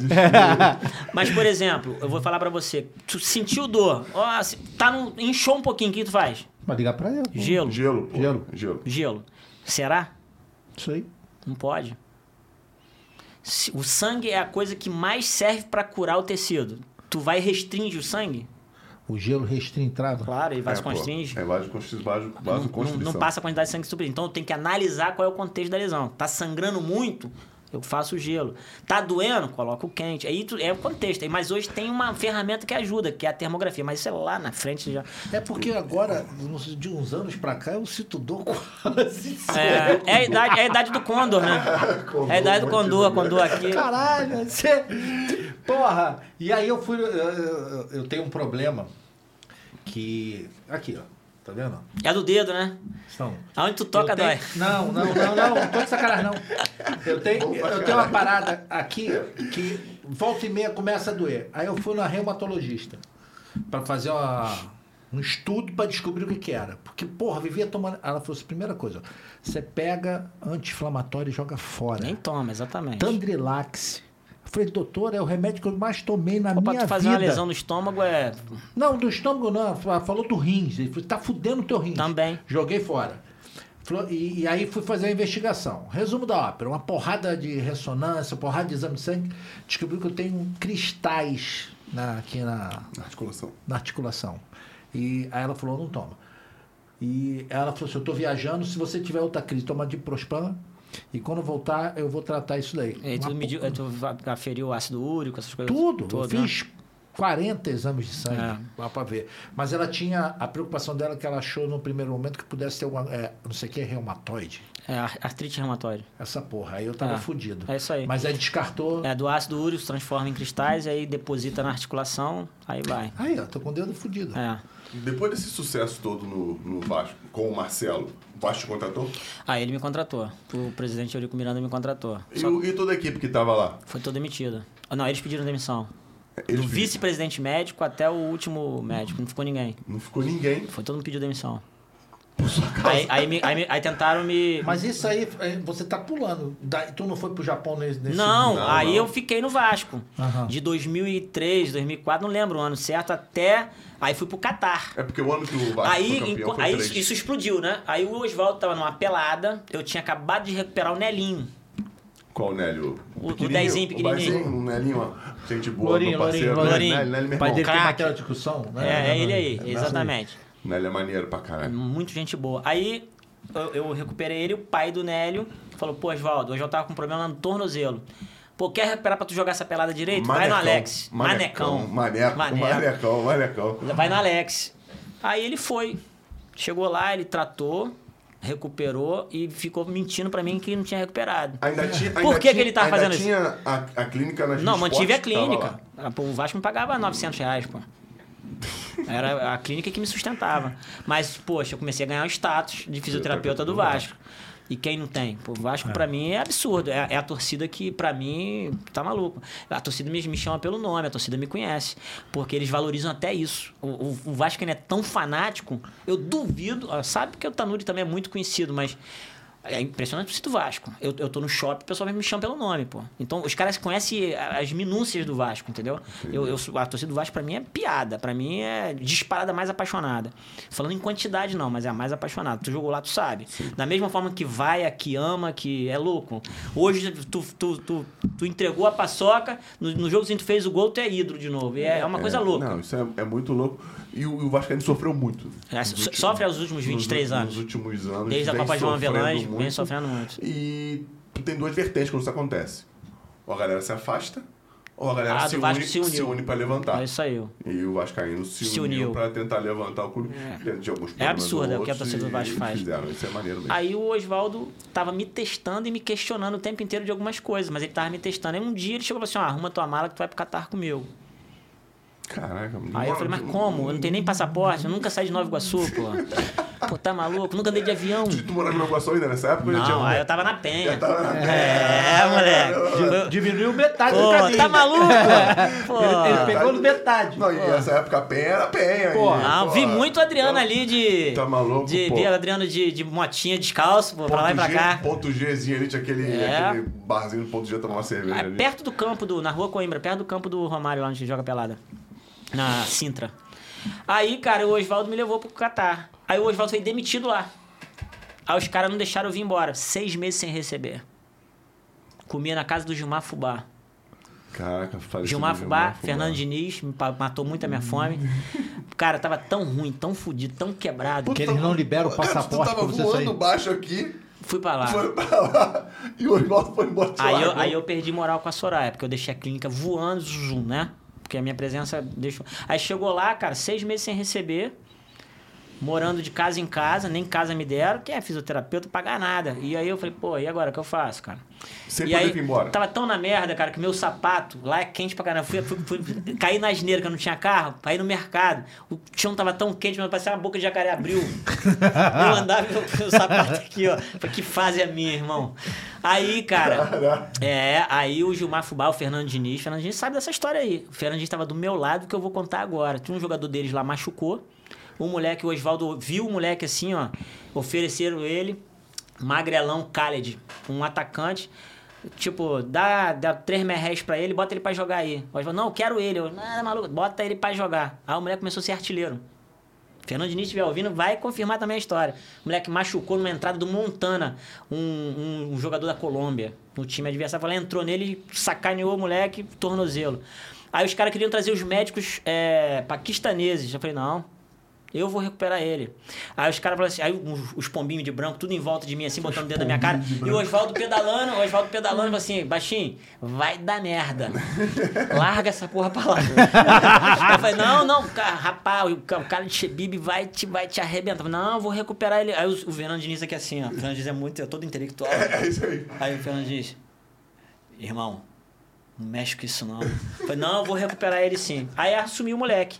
Levava pra mesquita. Aí é comigo, né? Suar a camisa, levar balde de gelo. Era comigo mesmo. Aí botei o moleque pra jogar. Botei o moleque pra jogar. Ele entrou no. Aí, aí os caras falaram assim: não, vai levar uns dois meses, tem que fazer punção. Eu falei, vai fazer nada, vai recuperar o moleque. Ele entrou no jogo lá. Não lembro o tempo, mas. Lembra, acho- lembra qual foi a lesão? Que, onde foi? Tornozelo também. Tornozelo, Torce torcida. tornozelo, mas desse tamanho, tava um mocotozão. Aí que eles não sabem. O mocotozão é melhor de recuperar do que quando o, o tornozelo tá seco com dor. Esse é o segredo. Quando tá grandão assim, fala assim, isso aí eu vou deitar. Vai, achar que aquilo ali. Cara, eu peguei Visual, isopor. vi- visualmente é uma feio. coisa feiona. Pô, gênio. É, gênio. Vou deitar. Eu só fazia assim. Pô, Valdemar, o Valdemar, o irmão do Rivaldo. Só fazia assim, ó, deitei. Boa também. Aí o Dema, aí Dema, vai então. Pegava, fazia enfaixamento e tal, ficava com ele, recuperei. Aí o Oswaldo, aí coletivo, os caras foram fazer pressão no Oswaldo que queria botar o negócio. Eu Falei, botar o quê? Que paquistanês? Pode botar ele pra treinar. Aí o Oswaldo, não, tá maluco. Falei, bota pra treinar. Já fiz o teste com ele na parede, chutou na parede, vai. Treino. Ele cai no campo lá e sente. Aí todo mundo, pô, Oswaldo, aí você arrebentou. Aí o Oswaldo voltou correndo, não, é o outro tornozelo. Falei, aí não é problema meu, pô. Aí, aí não é problema meu. Mas aí não era nada. Aí ele voltou e jogou. Quem fez o gol da vitória? Ele. Aí acabou. Aí Alex chegou, jogou envelope. Alô, Vem que bala! Ganhei o carro, ganhei o apartamento. Aí os caras não quiseram deixar eu voltar. O Oswaldo foi demitido e eu fiquei. Aí eu voltei e voltei pro Vasco. 2006 foi aquele período do Renato Gaúcho. Que pra mim, um dos melhores, pra mim, é ele é o cara indicado pra seleção brasileira. Ele é o Diniz. Eu já dou logo outra polêmica. Porque, primeiro, é, é período curto de seleção brasileira. Ele tem a linguagem do jogador, a equipe em volta dele é fera, sabe dar treino, sabe preparar. Ele é o cara. Ensinar de português, pô. E aí o que que acontece? Não sei por que português vai ensinar brasileiro a jogar bola agora, só faltava essa. E aí o que que acontece, Anselmo? Aí o cara jogou, ganhei moral, voltei pra cá. Aí o Eurico, aí eu ia pro Fluminense, o Oswaldo veio pro Fluminense. Aí o Oswaldo queria, porque queria me botar no Fluminense. Ah, aí o Eurico, ah, Fluminense nada, rapaz, volta pra casa. Aí fui pra casa. Volta pra casa, é ótimo. Aí fui pro Vasco. Aí fiquei lá, aquele período que a gente perdeu a final da Copa do Brasil pro Flamengo. Foi- você tá- eu tava, tava né? Que ele deu tapa na cara Eu tava no do. Flamengo. Pô, sacanagem. Que eu sou o culpado, eu botei o Valdir Papel pra jogar e ele falou assim: vou botar ele pra jogar, pode botar. Mas aí Ele ele, tava cometeu aquele. Tava com o tornozelo arrebentado. Puta que... Mas o, foi um azar do maluco, ele escorregou e o, Mas é. o segundo. O primeiro, o primeiro amarelo pode ter sido bobo, mas, Tá vendo? se- Nem sempre recuperar rápido é bom. mas o segundo amarelo ele escorregou. Foi, foi. E, porra, deu uma Mas depois da calma, todo mundo viu que ele realmente não Não, era Mas a torcida não quer nem saber. Não, porra, eu, eu também, foda É, eu tava no é, Flamengo. Deitou. Pô, aquele jogo na nossa mão, mas tudo bem. Tava deitando, a gente tava Ah, amassando vocês. tava nossa mão, A gente tava amassando. A gente tava amassando. Foi, foi o segundo jogo, não Tem, foi? tem uma coisa que eu quero te falar. Eu no Vasco tenho duas derrotas pro Flamengo. Anota, procura o histórico e olha. As duas da Copa do Brasil? A Copa do Brasil e aqui o Zé Ricardo com o Flam- com Flamengo e Vasco dentro de São Januário. 1x0. 2017, eu acho. O resto só ganhou. Ganhei empate. Isso é vestiário, irmão. Isso é... Vasco Flamengo é Copa do Mundo. Você sabe Pô, disso. tu acredita que eu já falei aqui, eu tava, quando eu cheguei no Vasco, teve um Flamengo e Vasco. Foi o meu primeiro Flamengo e Vasco. Eu jogando no Vasco e o, um goleiro lá que chegou pra mim assim, reunião de jogadores, chapa quente. Lá é chapa quente o tempo inteiro. Não, é, o Vasco, no ano que o Vasco caiu. O time do Vasco era bom pra caramba, a primeira vez, 2008. Era mais pra problema político, né? Porra, cara. É política- difícil de trabalhar pra caramba. É É absurda. Eu joguei no Flamengo 15 anos e nunca vi nada Não, parecido. lá não tem igual. E o goleiro chegou pra mim e falou assim, Fernando, pô, cara aí, os, Va os vascaínos que me perdoem, foi ele que falou. Pô, cara, conta aí como é que é lá, cara. Porque vocês ganham, ganham direto, pô. Como é, que, vocês- como é que vocês fazem lá pra ganhar? Porra, o Edmundo tava na resenha, o Edmundo levantou, eu cu, que Aí, porra é essa, esse é vascaíno de verdade também. Porra, mas não existe cara. é me-. Não, e a minha posição de merda? É. Por que, que eu ia falar pro cara com uma Não, pergunta mas por que, que ele perguntou isso? tá ligado? Porra, e, não, e o vestiário. Se o Eurico sabe, então expulsa. Não, o Eurico não tava. O Eurico não tava. Era o Roberto já, era o né? Roberto. É. O Eurico não me, não me queria lá, não. É. Pô, cara, aí foi isso. Aí, Fala, aí, o Oswaldo me levou pro Catar, voltei pra cá, voltei pro Vasco. 2006. 2006 pra 2007. Aí em dezembro, aí eu, na época eu tava recebendo o Dudá e o Conca. Fazendo as avaliações e tal, Porra, não sei maneiro, o quê. né? Tu Fomos pra essa- Amã fazer os treinos, na lama, que fazem. Não, por que na lama? Porque choveu e era cheio de lama, pô, do campo. A mãe é aquele da, A da escola, aeronáutica, a, a, né? agulhas, a agulhas do exército, pô. Escola de agulha- agulhas negras. A cadete do exército. Aí fomos pra lá. Aí eu voltei, aí o Oswaldo Alex, arruma a mala de novo. Falei, pra ir pro Catar nem pensar. Aí ele, não, não vamos pro Japão. Falei, então vambora, Xing Ling. Tô pronto. Aí fomos embora pra lá. Aí, Mas, irmão, aí começa Kashima? outra história da minha vida. Com Kashima. Kashima É não. Kashima ou Kashiwa? Kashima, Kashima. Kashima é o outro. Kashima é o outro, né? Kashima é o O melhor outro time. é Kashima, Reysol. Kashima no Japão é, é, o, é o primeiro time do Japão, é o time mais conhecido do Japão. Flamengo de lá. Sim. Galera, tô recebendo uma recomendação aqui, mas quem vai falar é ele. Oba, oba. Você já se inscreveu? Pô, você tá com um papo desse de alto nível. Vai lá, se inscreva Tá mas e marque o sininho. Tá bom assim, dessa maneira, Mara? Ninguém, ninguém imagina que, que, Ele é que- educado. que ele é educado. Que ele É, muito um bom. gentleman, um lorde. Gentleman, assim. Um, Porra, se, se inscreve nessa merda aí, caralho. dá um trabalho danado fazer isso aqui. Porra, A gente vai sortear a camisa assim. eu não bebi o vinho pra vir pro, pro, pro programa. Eu bebi e tô aqui do mesmo jeito. Hoje tá com mais de 100 pessoas vendo no YouTube. É um bom, bom momento pra falar da camisa. O quê? Vamos, o, que, o que a gente vai fazer que eu não sei, que eu não tô sabendo? Não, a gente não, não tá. Vai, vai pensar agora. Vai sortear aqui camisa. É bom, pessoal Galera, a gosta. gente tem 10 livros do, Pivete. do André Pivete, uma história Que a gente maneira só vai vida. movimentar depois que a gente bater os 5 mil e o Anselmo vai ou pintar o cabelo ou fazer uma tatuagem. Então eu vou fazer o seguinte, cara, eu nunca falei isso. Ó. Vou falar agora. Cara, eu tenho uma camisa que eu não, não boto nunca no quadro. Isso Que não é do Flamengo? É. que eu ganhei do Zagalo, do túnel do tricampeonato em cima do meu Vasco. Que ninguém acredita nisso, mas ele me deu porque eu tratei dele e recuperei ele. Ele, o Zagalinho, me deu. Porra, maneiro, hein? Essa camisa eu posso deixar, se a gente fizer uma parceria de sorteio pro meu Instagram e com o de vocês, a gente sorteia ela. tá? É a camisa, a camisa da camisa, é a camisa. É a 13? medida, É 13. Entenderam? 5 mil inscritos. Vamos? Que isso, hein? Vira a câmera, vira a câmera, vira, vira a câmera pra ela, que aí eu gostei. Vira pra ela que eu gostei. Lombardi, Vira pra ela que Lombardi. É Lombardi. Lombardi não aparece, Ô, só, só a voz, só a voz. Não quer aparecer, só a voz. Pô, cara, maneiro, obrigado, hein, cara. Legal pra caramba. Vamos fazer isso Vamos sim. fazer, faz a parceria. Se comprometeu, hein? Tá? Eu não vou usar essa camisa lá em casa, né? Eu vou pintar o cabelo de preto. Tu não vai colocar- É, porque também é a caju. hein? É, é. Tá Parecendo do cinza. leão.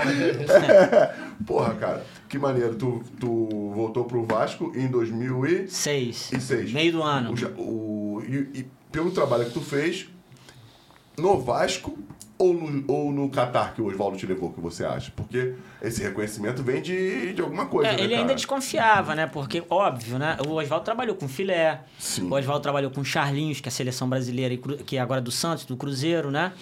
Pô, o Oswaldo trabalhou com um nego top. Então, na cabeça dele, ele, o Alex é um cara começando. Né? Então tinha- ele tinha que confiar primeiro. Mas ele viu no Catar que eu abracei a causa e era uma coisa que o treinador não tinha mais preocupação. Porque, Fernando, você é do futebol, você sabe. O cara pensa assim: eu vou jogar contra o Flamengo, vou citar aqui o Bruno Henrique, que é o cara mais veloz hoje, ou o Dudu, uns caras desses. Eu pego o Bruno Henrique ali pela pontinha ali, o cara veloz. Eu taticamente tenho que pensar em parar esse cara.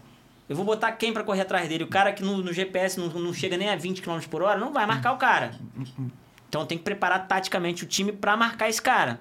Quem é o cara que tem mais velocidade? Ah, mas ele não é o lateral direito. Então não tem um cara. Então tu tem que preparar o cara pra isso. Para você preparar um cara pra correr numa velocidade que não é característica dele, é chance de lesão. Então Sim. tem que ter um trabalho de bastidor. De Tem prevenção. de prevenção. De- e aí. Tu já fazia- eu vou falar pra você que eu tenho três caras, cara, que sem sacanagem eu me arrepio de ter trabalhado com eles. Jorginho, treinador. Jorginho, campeão mundial, te- tetra Sim. mundial. Gente finíssima. É, é- era o cara que conseguia dizer não pra mim com carinho. Mas era um cara que ouvia, pelo menos. E muitas pessoas diziam assim: o Alex é centralizador, o Alex é autoritário. Não. Eu só que eu sabia que aquilo ia dar um problema diante dessa experiência toda que eu fui o tempo inteiro posto à prova, entendeu? E eu queria passar muito afoito, que eu falo, a gente vai a gente vai à medida que a gente vai envelhecendo, a gente vai ganhando sabedoria. Hoje eu trabalharia diferente essa, essa oportunidade que eu tive no Vasco de liderar diferente, mas aí isso vai criando antipatia, porque mas os treinadores, todos que trabalhavam comigo sabem que eu nunca cheguei lá, porque fisiologistas não deixam bater falta. O, o, o Zico batia 400 faltas, nunca machucou, pô, o adutor. Entendeu? Pelé batia um milhão de faltas, entendeu? O Mão Santa batia mil, chutava mil vezes e não machucava o punho. entendeu? E aí hoje não pode nada. Eu era o contrário.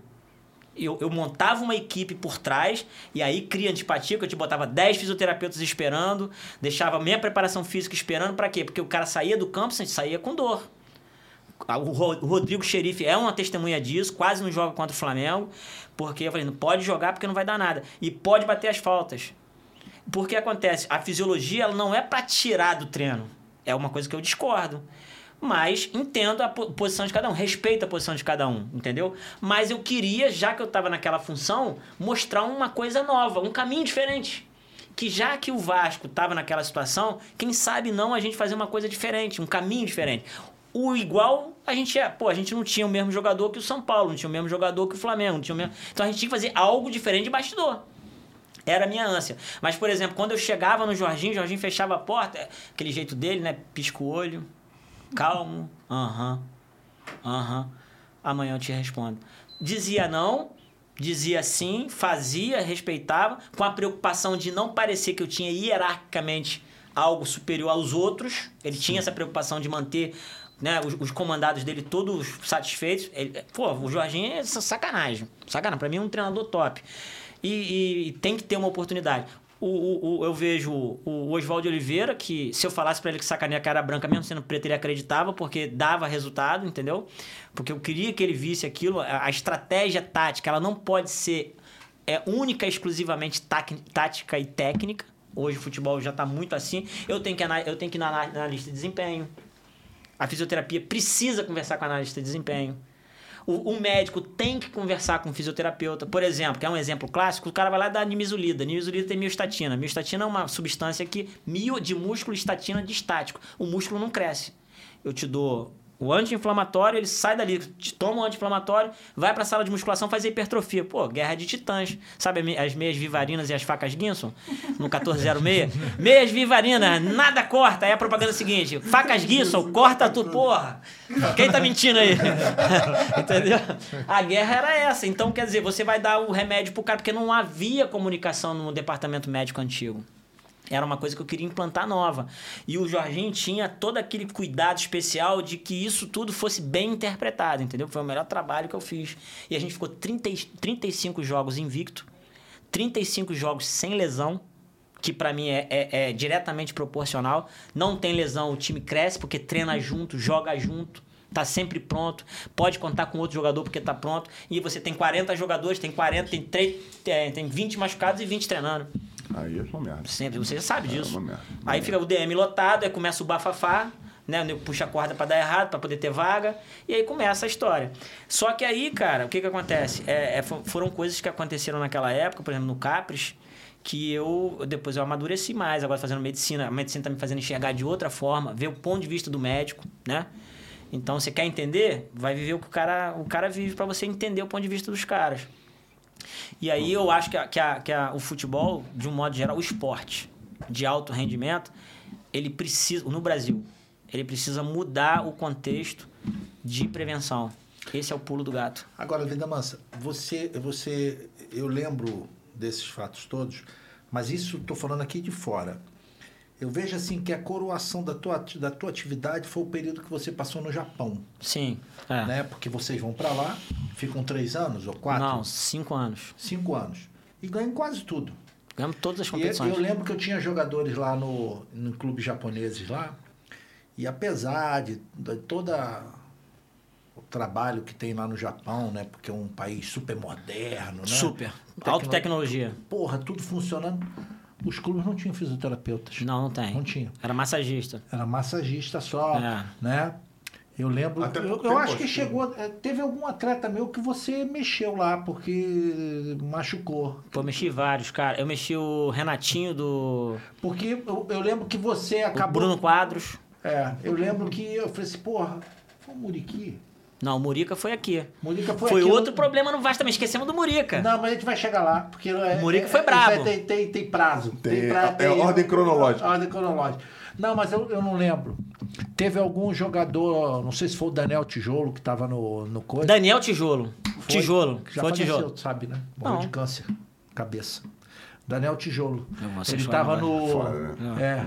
Porque eu falei, porra, procura, o, procura ele aí, não, não fala com o clube, vai lá, que ele Tijolo. conversa, te, te Foi, pô. Porque não tinha. E eu lembro que ele virou unanimidade lá, porra.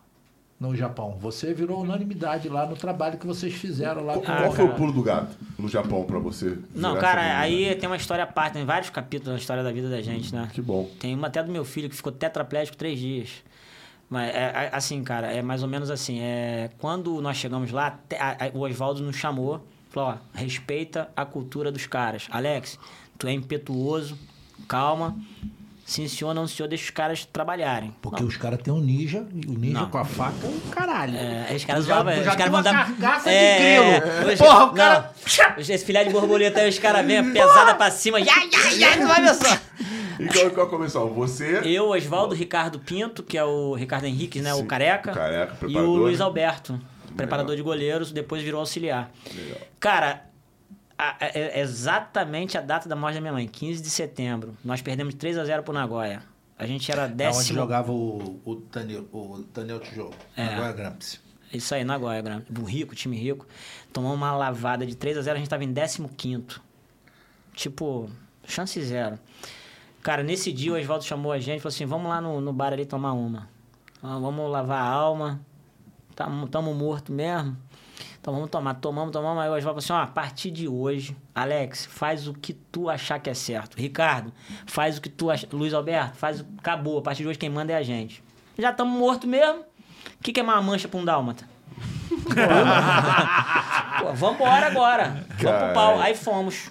Irmão, ganhamos sete jogos consecutivos. Chegamos no penúltimo jogo precisando ganhar o primeiro colocado.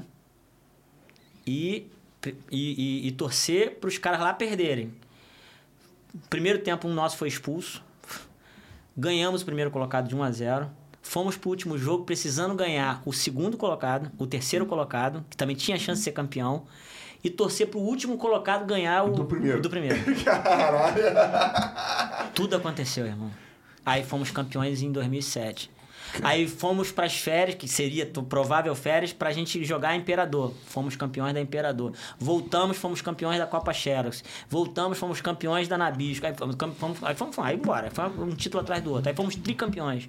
Quando a gente ia ser tetracampeão, um atleta nosso de preciosismo deu uma letra no último colocado. Era o contrário, a gente tava deitando, a gente sobrava. O pessoal tinha medo de jogar com a gente. Globetrotters, a gente só fazia apresentação. Ótimo. Pô, e aí o cara deu uma letra, o cara raspa a bola, tira e a gente perde a chance ali de ser tetracampeão, irmão. Caraca. E é o único time tricampeão até hoje. É mesmo? No Japão? No Japão só o Kashima. Mas ganhamos tudo, ganhamos Imperador duas vezes, depois fomos pro Ural, né? Foram, e a ganharam a Copa da Ásia? Chegaram a jogar a Copa da Ásia? Não, a gente, a gente não ganhou a Copa da Ásia. Que o Ural Red é Mas o- depois, na época, foi até vice-campeão do mundo, tá? O Kashima foi vice-campeão do mundo assim, com com o Real Madrid, quase ganhou o Real Madrid. Você continuou lá? Não, é, eu continuei lá. E aí eu fui- fiquei com o Jorginho lá. Ah, e foi o Jorginho. Foi o e tu- Jorginho. e tu aí ficou- depois o Ishii assumiu e foi vice-campeão do mundo. Pô, e tu ficou mó tempão então, mesmo. o É, não, aí eu então? voltei em 2012, quando o Oswaldo veio, fez pressão pra eu voltar, deixar de ganhar lá 50 doleta pra ganhar aqui 7.500 reais, seis meses sem receber. Tu veio pra onde? Pro Botafogo. Pro Botafogo. Que era o Anderson que tava lá. É, o Anderson Barros. É. Tu- aí, Ninguém ó. acredita. Pô, não- Ninguém acredita. Aí faz cada merda, né? Não, não dá, cara, porra. Não, mas aqui, o Anderson. Eu já tava com salário de jogador, pô. É, pô, 50 conto é. 50 salário doleta e os caras fazendo de tudo pra eu ficar. Acho que você vai se arrepender, vai se arrepender. Não, vou, vou, vou, vou. Pra ganhar 7,5 merréu. E, e aí, mas chegou o Sidorf. Aí também a minha história muda, né? Aí com o meu amigão. Se- Sempre tem um. É, aí tem uma- um- tem uma- um ponto de fui campeão olímpico, Sempre pô. tem um ponto de. Ah, é, você veio. Você veio vim em 2012, você, aí em 15 eu fui pra Você seleção. veio em 2012 pro Botafogo. 12, 12 pro Botafogo, 12 e 13. E a história do Botafogo começa a mudar um pouquinho nesse Pô, 12, fomos 13 campeões carioca e fomos pra Libertadores, pô. 12. 12 foi, foi o Não, foi, do o 12 foi, o Júlio. Flu- olha só, 12 foi, é, foi o quem? Do, o Campeonato Brasileiro foi o Fluminense. Foi. O Brasileiro foi o Fluminense 2012. Foi o ano do Júlio, que o Júlio César tava lá, o Júlio lateral? O Júlio chegou em 2013. Ficou do 13 e 14. É, o Júlio, o Júlio 12 a gente esquerdo. brigou na- nas cabeças com o Cruzeiro, não sei se vocês lembram. No brasileiro. Não, Brigamos- ninguém vai lembrar 13, de 13. 13, 13, né? Mas lembra que o campeonato carioca nós perdemos pro Fluminense com um monte de lesão? Foi aí que ele bateu de frente o Oswaldo. Não, o Alex tem que voltar. O Felipe Gabriel jogou com o joelho inchado, os caras todos jogando machucado. Aí eu voltei. Tu aí foi importado. Fui importado. É, o Anderson me na falou, burrice. Porra, eu né? tenho que trazer o. O Anderson chegou a falar comigo, porra, eu tenho que trazer o, o Alex, porque o Oswaldo é de manhã, de tarde, de noite. Falou, tem que trazer o Alex. Ele falou pra mim, tu é um probleminha, tu é um É. probleminha, porra. Tu mal chegou e já arrumou um problema. Não, né? porque é o seguinte, você trazer um, um- um fisioterapeuta de- do Japão, com um, um valor de salário diferente. E você já tinha os, os fisioterapeutas aqui. Então você tinha que acomodar isso aí. Pô, a dor de cabeça do. pô, É, era agora- inferno, era inferno. E, e aí ele ainda falou, pô, Alex, pra eu te pagar o que tu recebe lá, eu pago o Cortez, pô. Verdade. O Cortez era isso, entendeu? Não, tá quente. Mas aí eu vim Verdade. por 7 mil, Tu meio. ah, Eu falei, ah, vou, vou, vou desabafar aí, vou, vou fazer minha parte. Aí foi bem, a gente foi campeão carioca, brigamos em cima na. na, na- a gente perdeu pro Cruzeiro, que seria o divisor de águas, né? Foi o ano da cavada do. Não, não. Esse, dois, esse foi 10. O Cruzeiro que o Sidorf perdeu o pênalti, que tava 1x0 os caras. Pô, mas aí o Marcelo olha pro, pro banco, bota Júlio Batista e Dagoberto. Aí o Oswaldo olha pro banco, quem? Aí é difícil também, né? Saiu todo mundo. É, aí 3x1 os caras, mas assim, jogamos de igual pra igual. O Gabrielzinho ainda começando, ainda com o olho desse tamanho, porque os caras botaram o arma e tudo no vidro assim do, do ônibus, né? Pra moleque novo é fogo, né? Qual o Gabriel? O volante? Volantinho. Gabriel, bom, bom jogador. Bom demais, moleque demais. bom, moleque bom. Bom jogador. Pô, o Gabriel. Fala, fala, fala em arma, mas do lado bom. Fala em arma. Vou falar logo antes que vire lá no. O, o pessoal tá pedindo pra você mandar um abraço pro pessoal do Vaz Letec, do Coronel Evandro. Coronel Evandro, Vaz Letec, um abraço aí pra Sabe, vocês. sabe quem é? Conhece? Ah, Não sabe? O cara é coronel? Não vai Vamos saber? É, cara, tá maluco? Pô, eu tenente, pô, eu sou tenente, pô. Eu só tô perguntando, porra. Se fala ali, general. Opa, general. Não, não, não, tem pro soldado, É. pô. O- foi o Harrison, o Harrison de Paula que falou pra, pra dar esse alô. Ah, é? Então, beleza. Então valeu, Raio. Valeu. Vambora, vamos. Coronel, sou tenente, pô. Não, vamos soldado. É soldado. Sim, pô, senhor, foda-se. Paga 10. Pô, tá maluco. Não, não tem erro. Pô, é, a pica é sua, Aspira. Cara, porra. E o, e o Sidorf já tava no time. Não, aí eu cheguei, ele chegou, aí outra guerra. Por que outra Falei, guerra? não, não vou perder Cara, pro holandês. Eu não esqueço do Altamiro me falando sobre o Sidorf. Não, absurdo. Cara, esse, ele- é, esse é lenda, meu irmão. Não, eu conto pra ele, eu conto Não, pra ele. cara, Você, ele que o- mudou o hino do Botafogo. Não, o- o- o- isso, o, o, eu falei assim, e aí? O Sidorf. Esse, é um, esse cara é um monstro. Não, gênio, gênio, assim, monstro, mas fala por- sete mas línguas. Por que, que é assim que é, que é, que é um monstro? Eu tinha uma escala aqui. Que eu, Do que eu- gorila? não, eu, eu tinha uma escala aqui de nível É isso mesmo. é, de muscular dos atletas. É, é. De 1 a 10. Certo? E tinha também uma escala da condicionamento físico, de 1 a 10. Esse filho da puta eu tive que botar 12. É. É. Tem, tem uma teia de aranha que a gente chama. Não vou falar nome técnico aqui, senão quem não conhece não sabe. Então é uma teia de aranha. E aí você classifica o atleta, se ele é, se ele é mesomorfo, se ele é. Ou seja, se é normal, se ele é mais gordinho, se ele é mais magrinho. E aí você classifica os caras. Ele botava uns desenhos pra ilustrar, tipo o gorila fortão, É. que é o mesomorfo. E ele ficou acima do gorila, pô. É, isso aí. Vai botar uma foto dele. É 3% de gordura, pô. Cara. Até hoje. Ele- ele Mas- destruiu. Mas, mas pode, mas é, é saudável pro. Não existe saudável pra isso. Essa é uma história que é lenda também, né? Tô- Porque eu- eu- eu- hoje, porque antigamente, você, como que você fazia análise de gordura antigamente? Era na mão. Aqui, ó, na, na dobra cutânea. Em 2015, quando eu trouxe a, a, a, a balança de. é Só olhar, só olhar no Google. Quando eu trouxe a balança em 2015, a balança de bioimpedância. Foi a primeira do Brasil, tá? Hoje, em qualquer consultório médico tem. Todo mundo me bateu. Tu trouxe da onde? Veio da Suíça, não, da Suíça. E aí, na, na verdade, quando a, a menina. é, é, quando o, o Capes começou a. O marketing do Capes foi, foi absurdo. E aí, todo mundo queria levar equipamento pra lá. Foi aí que o Campelo falou que eu, que eu tinha roubado os equipamentos. E aí eu provei que eu não tinha roubado teve que me pagar 150 barão. Mas Pagou? por Óbvio. Ô, delícia. Calma que isso é e pagou. O HB perguntou se o Botafogo te deve alguma coisa ainda. Não, pagou tudo. Botafogo pagou tudo. Então, Pô, 7 mil reais? Pô, Pô, 7 mil reais, pô. tá maluco? Não, Deve, deve, deve, deve. Não, pagaram direitinho. Fui lá no departamento pessoal, me deram minha carteira, pagaram tudo. Tudo, tudo, tudo. Mas continua falando do Botafogo. Aí, o que, que eu tava falando? Tá, tá falando do Sidorf, Você trouxe a você primeira trouxe a balança. primeira Aí essa balança em pedaço. 2015, ninguém queria. Tá maluco? Tem 11% de gordura pra jogar. Se tiver acima. E aí, aí a máquina dá 19, a máquina dá 20. Aí o que que acontece? Eu falei assim, aí eu peguei, na época, eu falei assim, né, pro treinador, não vou citar o nome, falei assim, peguei aqui, a, a gente foi pra um churrasco em Pinheiral, pra conhecer o local que a gente levava o Vasco pra lá. Peguei aqui a Ah, picanha. Aí tu já tava no Vasco. Já tava no Vasco. Não, 2015, que eu tô pulando só pra entender a balança Tá. acústica.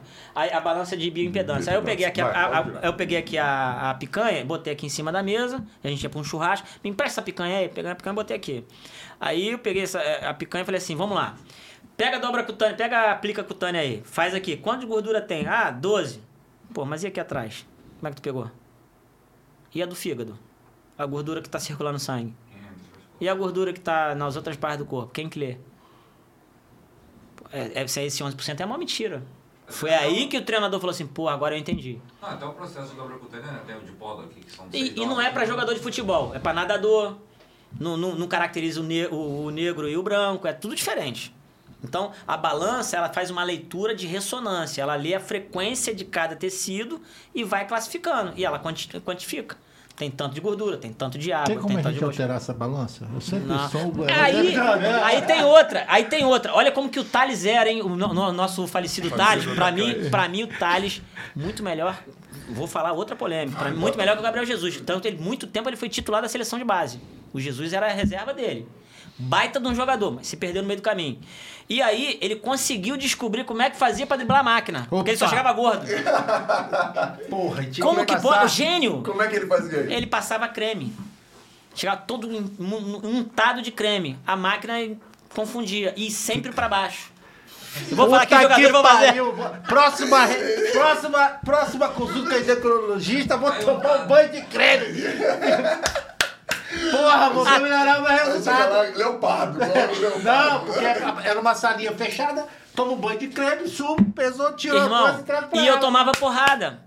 Porque é eu que chegava é? com resultado, aí é é e nego batendo, a torcida batendo, ele tá gordo, ele tá gordo, ele tá gordo. Mas não tá, porra. Isso aí é só aparência física, quer dizer, fitness é diferente e tal. E eu batendo, tá ajudando. Até o dia que os caras, Alex, vai se ah, um lateralzinho esquerdo chegou pra mim do Vasco e falou assim, o Henrique, falei, tá, Tati é rapo. Tu tá tomando um vapo dele. Pô, como? Aí eu fui descobrir. E ele descobriu porque ele fazia isso pra dobra também, que a dobra escorrega. Aí ele botar, é, escorrega. Na cabeça dele, ele tá fazendo igual, mas só que eu não entendi o motivo, mas sempre caía pra baixo. Vou testar Cara, dia 8 mas de a- fevereiro. o resultado é. Com é, próxima é- consulta É do fidedigno, é científico. É, fi- é fidedigno. É fidedigno, mesmo. é científico. Tu vai lá, bota o dedinho, É científico. É, rapaz, Tem até... que abrir o bracinho. Irmãos, Porra, a minha deu 9. Fernando, Minha dá 18, 19 Fernando, toda vez, cara. eu pergunto pra você o seguinte, Fernando.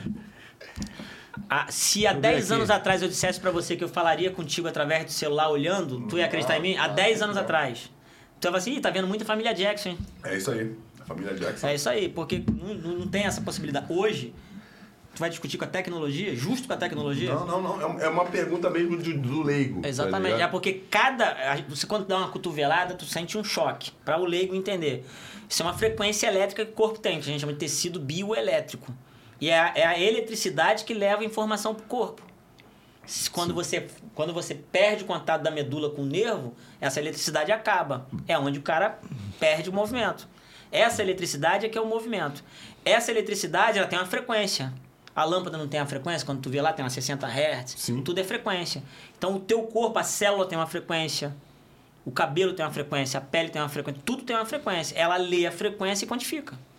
Porque dá tudo mesmo, a quantidade de água. Tudo, tudo. é, a, a Gordura visceral, Em, em gordura membros, visceral, se- é. separa por membros, gordura visceral. É isso aí. Caraca, Vou maneiro. levar um. Pode ter qualquer tipo de óleo? Ah, eu não sei, irmão, porque ele fez isso e na época não- também os equipamentos mudaram, né? Porra, vai dizer que na minha vez a porra É. nunca vai, dar- vai dar certo. Na tua vez vai dar errado. Porra! Mas pra que tu quer enganar, pô? Porra, vai enganar você mesmo. Porra, porque já tem um ano que eu não consigo baixar o nível de gordura. E essa parte já tava no baixo, né? Porque você saiu do É, você- é, você- eu tava no Vasco. Aí eu fui pro Santos depois do tu- Botafogo. Saiu do Botafogo. Ah, tu foi pro Santos Foi pro antes, Santos, né, não, cara? a gente jogou, você jogou no, no Linense contra a gente. E, pô, tu tava lá? Tava. Ah, verdade, verdade. Porque eu joguei contra o Santos em 12. Que alguém me sacaneou aqui do, do Neymar. Foi meu filho que mandou a porra da. Sacaneou? Teu Da- filho da puta. Que mandou a Porra, porra. isso aí é foda, É. já. Porra, vai ganhar nunca. Eu dava o Paulo, meu filho. Filha da puta. Como é que tu faz a pergunta dessa? Guaratinguetá e Santos na vila. Tá maluco? Neymar, Ganso. Moleque, porra. Moleque dava triplo carpado, driblava, voltava, dava triplo Porra, carpado, tá voltava. maluco, o moleque é um avião, pô. Tá um avião, maluco. um doce de, de garoto. É, Agora tu imagina, eu ia pra seleção, vendo os caras tocar a bola, chegava no Vasco vendo treino. É foda mesmo, né, cara? Porra. Porque. e Isso na base, né? Porque tu pegou o profissional mesmo. O quê? Essa época do. A seleção, a seleção da- do... do Neymar tá, você pegou na principal ou na base? Não, era a seleção olímpica, mas olha, olha a seleção. Quer que eu cite a seleção? Não, eu lembro o da Everton, seleção. Eu lembro da é, seleção. o Everton, Neymar, Marquinhos, Renato Augusto. Thiago Maia, Wallace, Renato Augusto, Renato Augusto. Gabigol. Olha o time, Gabigol, olha o Gabriel, time. Luan, Luan na fase boa. Luan na fase boa. E, Baita minha, jogador. Na minha opinião, a entrada dele mudou a característica da equipe e o- um dos motivos, né? Claro que são 18, né? Pro Brasil ser campeão olímpico foi a entrada do Luan. Eu acho que ali mudou muita coisa, Eu porque a gente não tinha sido campeão olímpico ainda no Maracanã contra a Alemanha. Deu diarreia, herpes, deu tudo. tá maluco, cara. É, uma, pô, é muito. A, a responsabilidade é muito grande. Cara, eu fico pensando, o cara que é jogador de futebol, ele, pra mim, ele, ele, ele tem um grau de psicopatia. Porque, o, Anselmo, não é fácil, irmão. Aquele caminho ali do meio de campo até o pênalti é uma morte. Eu falei assim, não quero estar nunca na pele desses caras. Pô, tu- o Maracanã todo te olhando já é muito. Depois tem mais 100 milhões de pessoas te assistindo. Tá louco, mano. Não, não O que, que passa na Não, cabeça não, do cara 100 até ali? não. E os caras estão estão completamente apáticos do que tá acontecendo. Os caras nem pensam nisso. E esse jogo, particularmente, é um jogo que o mundo inteiro tá vendo. É Uma final olímpica. Final olímpico. E contra a Alemanha que tem um grauzinho de revanchismo. Tinha um grau de revanchismo por causa da Copa 7 a 1. de, de 14, mas é um jogo que tá o mundo inteiro vendo e que, claro, todos ficam pra história, mas esse fica pra história mundial. É um jogo Sim. que fica pra história mundial, pô. Então o mundo inteiro te vendo, aquilo vai ficar escrito pra sempre na história das Olimpíadas. das Olimpíadas. Tanto que até hoje passa o pênalti do Neymar. Que aí o nego discute muito agora na Copa, mas ele sempre bateu o último pênalti. Ele bateu o último pênalti. E é uma questão de escolha.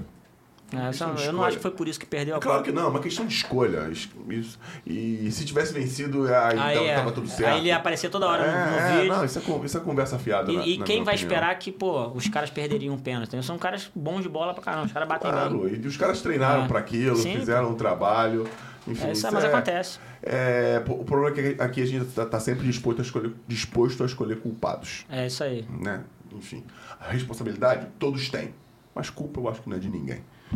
Irmão, vamos falar. Tu foi pro, tu foi pro Santos numa época que o Santos tava se, tava se reestruturando, tava numa época maneira. Tava, como, como é tava que se reestruturando. Tava se reestruturando. Tava se reestruturando. Departamento médico.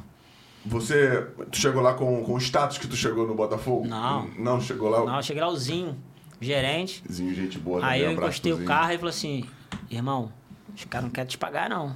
Porra, acabou de chegar e tu não quer. Não, no estacionamento. No estacionamento. Aí eu encostei e ele falou assim, pô, teu salário eles não querem pagar, não. Eu falei, pô, eu volto. Não vou sair, pô. Não, quero mais. Não, mas, pô, ah, eu, eu sei o trabalho que eu tenho, cara. Eu, eu trabalho de manhã, de tarde, de noite, eu me entrego. E, pô, pra eu receber isso aí não dá. Pô, longe de casa, não. Aí não, pra mim não dá. Ele, ah, vai ter uma reunião aí, você vê aí. Mas eu acho que os caras não querem te pagar, não. Eu falei, não, tá bom. Aí fizemos a reunião, o Oswaldo falou, não, só fico se ele ficar, tem que pagar. Aí pagaram. Aí a primeira, já duas semanas de trabalho, eu saí de lá 10 e meia da noite, aí a dona Sônia, do departamento pessoal, me chamou, reunião. Aqui você não pode fazer isso. Lá do DP, lá do burocrático, veio falar que eu não podia trabalhar até as 10 da noite na concentração. Ah, porque depois tu vai embora. Não, não esqueço disso, o Oswaldo é testemunha. O Oswaldo tava na reunião. É, depois tu vai embora, vai querer processar o clube que tu trabalhou fora da hora, vai querer hora extra. Falei assim, a senhora não me conhece. Aí a senhora tá me chamando de mau caráter, é diferente. Comigo, não. Não existe essa oportunidade, não existe nunca essa chance. Aí, pá de lá, pá de cá, instalaram um negócio que era pra colocar o dedo. Porra, é, bateu o ponto, bateu o ponto. Bateu o ponto. Bateu o ponto. Aí bati o ponto. Aí agora é problema teu, se tu vai ficar. Entendeu? Aí eu ficava na concentração. E aí é, eu lembro que em junho, Copa do Mundo. Aí a seleção do México tava lá Isso era- e proibiram a gente de entrar. Isso era 2018. 14? 14, cara, 14. né? O México lá. Aí o Damião foi contratado a peso de ouro, maior contratação do, do, do- do Brasil. Aí o doutor Odílio chegou, botou. Eu estava sentado conversando com o doutor Zogabe, que virou um grande amigo meu, um, um enorme amigo meu. Médico, era médico, Médico. A gente conversando, trocando ideia, o presidente médico chegou com um calhamaço assim de, de documento, assim, ó. Você que autorizou a contratação do Leandro Damião, se vira. Ele tá com pubalgia e a pubeite dele é grave. Você que tinha autorizado o Eu, ele lá, aí também é demais. aí eu falei assim, o doutor Zogaibe, é, ali a gente reforçou nossa amizade. Se vocês me autorizarem a ficar aqui no departamento médico do Santos, que eu conheço os equipamentos e, e tenho controle, durante a Copa, eu recupero o Damião depois da, até depois da Copa eu entrego, pronto. É o doutor Odílio, não tem nem questionamento, eles que se fodam. Ele vai botar aqui, vai ficar aí. Aí eu fiquei com o Damião. Damiãozão também que puder estar tá assistindo a gente vai falar isso. Aí ele com muita dor, irmão.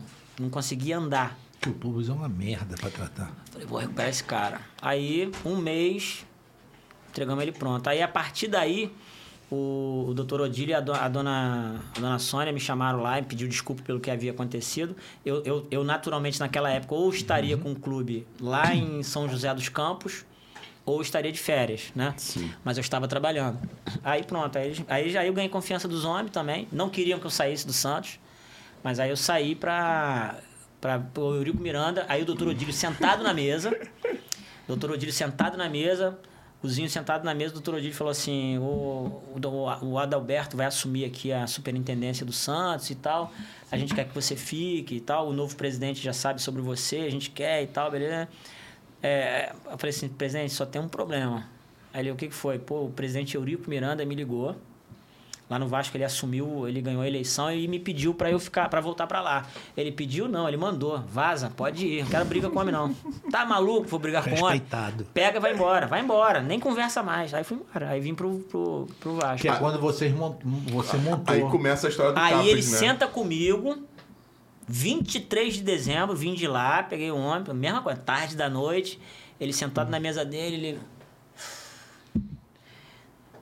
o, E ele era igual a tu, não tinha hora, o né? rapaz. Não, que ele dormia no Vasco. Aí, o rapaz, tu vai fazer uma coisa pra mim. Eu falei, o que, que foi? Preciso muito de você. Eu falei, o que, que foi? Ele falou assim, eu quero que tu faça um projeto novo. Tu sabe que ele é fisioterapeuta, né? O Eurico? É, a primeira turma de fisioterapia do Brasil. É mesmo? Não sabia. Cara, 1974. Acho que ninguém sabia disso. Não, muita gente sabe. É mesmo? É, não sabia. Fisioterapeuta. Eu, eu, eu só sabia que ele trabalhava Sabia disso, na- na- na- como vendedor de, Também. da Volkswagen. Ele era fisioterapeuta. É, não sabia. Formado na primeira turma da Freice, eu acho, em 1974. Caraca, que Não, é, eu não sei o ano que foi a primeira turma, mas ele foi a primeira turma. E aí, cara, ele falou assim: ó, tu vai fazer o seguinte: eu quero um projeto, enquadra o projeto, desenha pra mim, tipo, eu quero uma forma de prevenção de lesão. Eu falei, presidente, mas eu sempre fiz. Não, não, eu quero personificar, eu quero, eu quero dar uma identidade. Depois deixa o resto comigo. Aí reuni, reuni aí, qual é a equipe que tu quer? Tu vai ser o chefe do departamento médico. Eu falei, presidente, mas eu sou fisioterapeuta. Ele não interessa, tu vai ser o chefe. A gente vai dar outro nome. Porque parece que tem um problema trabalhista, que se o fisioterapeuta tivesse ganhando um salário, o outro que ganhava pouco equiparava. Aí me botou como gerente científico, primeiro gerente científico do Brasil. Hoje você vê no Palmeiras, hoje você vê não sei aonde, foi o primeiro gerente científico do Brasil. Para não dizer que é o primeiro total, o Atlético Paranaense em 2003 fez com um cara que é brabo, o cara é brabo da fisiologia, e mas não era gerente científico. Tinha um Como é que tipo, é o nome dele? É... que escreve livro, Antônio. Antônio alguma coisa. Eu tive É. aula com esse maluco na, Brabo. na, no curso de gestão, de, é, gestão de futebol na CBF. Isso. sabe, Brabo. Eu fiquei... Brabo, brabo, brabo, brabo, brabo. E aí ele, ele. Mas não era gerente científico. O Eurico Miranda vai ser meu gerente científico, o Pardalzinho. Eu chamava de Pardalzinho. É, aí eu falei assim, por quê, presidente? Ele, tu vai ser gerente científico. Agora é o seguinte, prepara, desenho, mas não sabe nem de onde começar. Aí eu fui lá conversar, aí reuni com a equipe, escolhe os médicos, escolhe todo mundo, eu escolhi a equipe toda, montei você todo que mundo. escolheu a eu equipe escolhi, inteira? Eu escolhi Os tudo. fisioterapeutas, Tudo, os tudo. médicos? Médicos, fisioterapeuta, tudo. Tudo, todo mundo. Já tinha algumas indicações, eu fui aceitando também, porque Entendi. tem muito caráter é, político, Político, né? né? Claro, É. claro. Aí eu montei a equipe e tal, eu tô lá na mesona grande lá da antessala dele, já deve ter entrado muito ali, aquela mesona. Tem a, secreta- tem a secretária, entra, tem o mesão, depois tem a sala dele. Tava lá com o mesão discutindo plano de saúde. Ele passou, fumou, olhou, olhou pro médico e falou assim, tu estudou aonde? Eu falei, fodeu. Pô, tu ficava nervoso, cara, porque tu não acertava nunca com ele. Aí ele, pô, plano de saúde é o ca- cagado. Eu falei, Pô, mas pre- Não, porque se a gente vai fazer prevenção, não precisa de plano, porra. É melhor eu pagar a porra do exame só do que pagar 70 exames. Aí eu vou pagar 200 planos de saúde, caro pra cacete, então não precisa de prevenção, porra. Tu, tu confia em tu ou não confia em tu, baixinho? Aí eu falei, não, tudo bem, beleza, entendi. Mas tu só tem que confiar muito. Porra, então eu não te tirava lá do Santos, pô. Não vai fazer, porra, plano de saúde? Esquece plano. Aí os médicos não recolheram. Uma, uma- uma maneira muito didática. Não, ele era um gênio. Ele era um elefante numa loja de cristal, mano. E o convencimento, pô. Porra, o convencimento dele era. É, é, é, Assim, persuasão, por isso que muitas vezes ele foi mal interpretado. Porque era certo, mas a forma de transmitir dele era a foda, né? era diferente. Mas ele sempre tinha razão. É, pra mim ele é gênio também, entendeu? Eu não vou dizer gestão de dinheiro outra coisa, isso é outra parada. Mas agora, o Cartola, pô, Tomada dele de sentar na mesa, ali. chegar lá na reunião da CBF, eu tinha acabado de ser convidado pra receber a medalha de ouro. Aí eu tava lá de, de gaiato, um almoço só presidente de clube. O presidente do Flamengo tá sentado aqui na frente do coisa, aí eu assim, não, senta aí. Aí o cara, não, mas eu senta aí. O Vasco não senta do lado. Aí teve que tirar o cara pra ele sentar na frente do cara. Ele, é, e aí é brabo, meu irmão. E vai, vai contra ele. Até o tamanho da cadeira, tá? É, tá, é? É, a cadeira era maior do Flamengo. Não, eu quero uma dessa aí, ó. Porra, qual torcedor que não gosta disso, Anselmo? Não, o torcedor do Vasco é eu maluco. tenho- Você se lembra quando teve o caso do, do Ronaldo Fenômeno do. Das meninas? Do- Da mina, não. Isso é da é, menina. é, É, da- falar, não, é, não, ó, é todos, é todos. Não, é todos, é todos. Calma, é. É. Ouviu. Tá vivo. Então, cuidado, eu tô tendo. A cara de preocupado do Ribeirinho foi maravilhosa. Desespero dele. A Mayara não conseguiu falar nada. Não conseguiu. Naquele dia, no dia Se seguinte. controlando, ele tava Eu tô me controlando. Tô me controlando. Pô, isso é uma evolução absurda. É. Porra, tá maluco, pô. E Mayara E aí, evolução, né? Não, É, evolução. É, mas tinha uma tem- reunião. Eu tinha uma reunião em São Paulo, num clube em São Paulo. E eu vou para o aeroporto de Santos Dumont para pegar o, A o ponte voo para São Paulo. Ponte aérea. Cara, nisso eu vejo o Eurico Miranda. E aí eu, eu falei, eu vi ali, ele, ele deputado ainda. Né? Nessa época ele ainda era deputado. E aí você tinha dois eh, portais de, de detector de metal. Aí eu passo pelo da direita, ele trava. Não vou passar não. É isso aí. Não vai passar minha bolsa não. Sou deputado, sou... E fui embora. Aí eu entro no avião, sento, O avião não sai. não saio. Pá, sai como? Mas eu não tô sabendo o que que é. Aí nisso, entra as meninas do...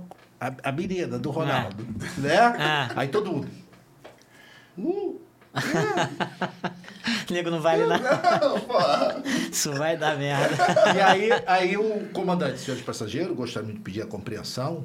Nós estamos com um Um probleminha, impasse. um impasse, mas que já está sendo resolvido. Mas não falou o que, que era. E Era mais um 10 ônibus. minutos, mais 15 minutos, mais meia hora, daqui a pouco aparece. Ó, o nosso problema foi resolvido. Aí entra o Eurico Miranda. É ele. o voo esperando ele. É. Tiveram que chamar a Polícia Federal, Essa chamar o história- caralho. Não, mas é o, Ta... é o Tainha. É, ele que resolveu. É. Ele me contou essa história agora no café tem pouco É. tempo. E parou. Não vai. tra- Aí chamaram Entra a Polícia como? Federal, a Polícia Federal foi lá, liberou, não, não pode. Aí, Igual ele trancou o Rogério Ceni, pô. Onde? Vasco e São Paulo, a gente precisando ganhar pra não cair. Ele tranca o Rogério Ceni, vai, vai treinar lá dentro do vestiário. Aqui no treino. Trancou o sonho, trancou, Trancou. trancou o São Januário. Pô, o Rogério Ceni falou pra caramba. o Rogério Ceni bateu na... Vai pra lá. pô. Aqui, aqui, aqui, Aqui não não. não. É claro que hoje no futebol moderno não tem mais não isso. cabe isso, não cabe Não cabe, mas, Mas ele fez. são histórias legais. É, Ele não, fez, é história ele fez. legal. Acho que vão ficar pra, pra, pra posteridade. É, né? Ele fez. Montou a porcaria Aí do montamos projeto que todo, não tinha dinheiro, Mas, caralho. sem É dinheiro. assim, monta essa porra aqui e se vira. Se vira. Aí eu chamei o pessoal da Ambev que ia adesivar o, estádio. Aí o Euriquim, pra mim o Euriquim também é um cara inteligentíssimo, ele falou assim, não, vou convencer os caras da Ambev, tirar adesivo daí e fazer o Capris, porque eles vão ganhar muito mais. Agora, convença. Faz a palestra na maquete e convence os caras. Pô, o cara conversava comigo assim, Fernandão. O Sandro Leite, virou meu, meu, meu irmão. Ele, aham. Eu, falei- eu perguntei, o que, que eu falei? Vai, termina aí. Terminei, ele falou, tô indo embora. Saiu, foi embora. Aí o Bernardo, que é o cara do marketing, falou assim, "Alex, Ponte. Renato, acho que babou. Os caras nem olharam pra tu, irmão. Eu falei, não, tá bom, não tem problema não. Aí, dez dias depois, os caras ligam pra ele e falam assim, e isso a gente tratando no departamento médico, uma sala igual essa aqui, ele sabe que é, o, o ar-condicionado pendurado com um fio. Aí depois falei que eu ainda roubei os equipamentos. Tinha nada lá, pô. Roubar o quê? Aí, beleza, lá pendurado, pingava, aí pingava, você já deve ter tratado lá na marca, pingava em você, você tinha que desviar, botava toalha pra balde. Pô, Vasco da Gama, pô. Aí, beleza, aí os caras pegaram e vi- vieram lá. Mas me diz uma coisa, o que, que eu ganho com isso? Falei assim, tu vai ganhar o seguinte. Uma placa da Brahma dentro do. debaixo do escudo do Vasco, em cima da marca dos caras tratando. Cerveja cura, pô.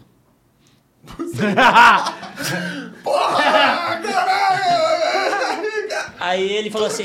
Vai ter, ah, tem que ser Brahma. Ele, Alex, eu pensei. Não, Não, por causa, não, é, por, ca- é por causa da Ambev. É porque não bebe. E aí, eles estavam. Todo ano tem um ciclo, né? Skol, Brahma, eles vão fazendo isso. Aquele ano era o, Bra- era o ano da Brahma. E aí eles meteram essa. Assim, Alex, eu pensei que tu ia demorar uma hora pra fazer uma resposta técnica. Gostei.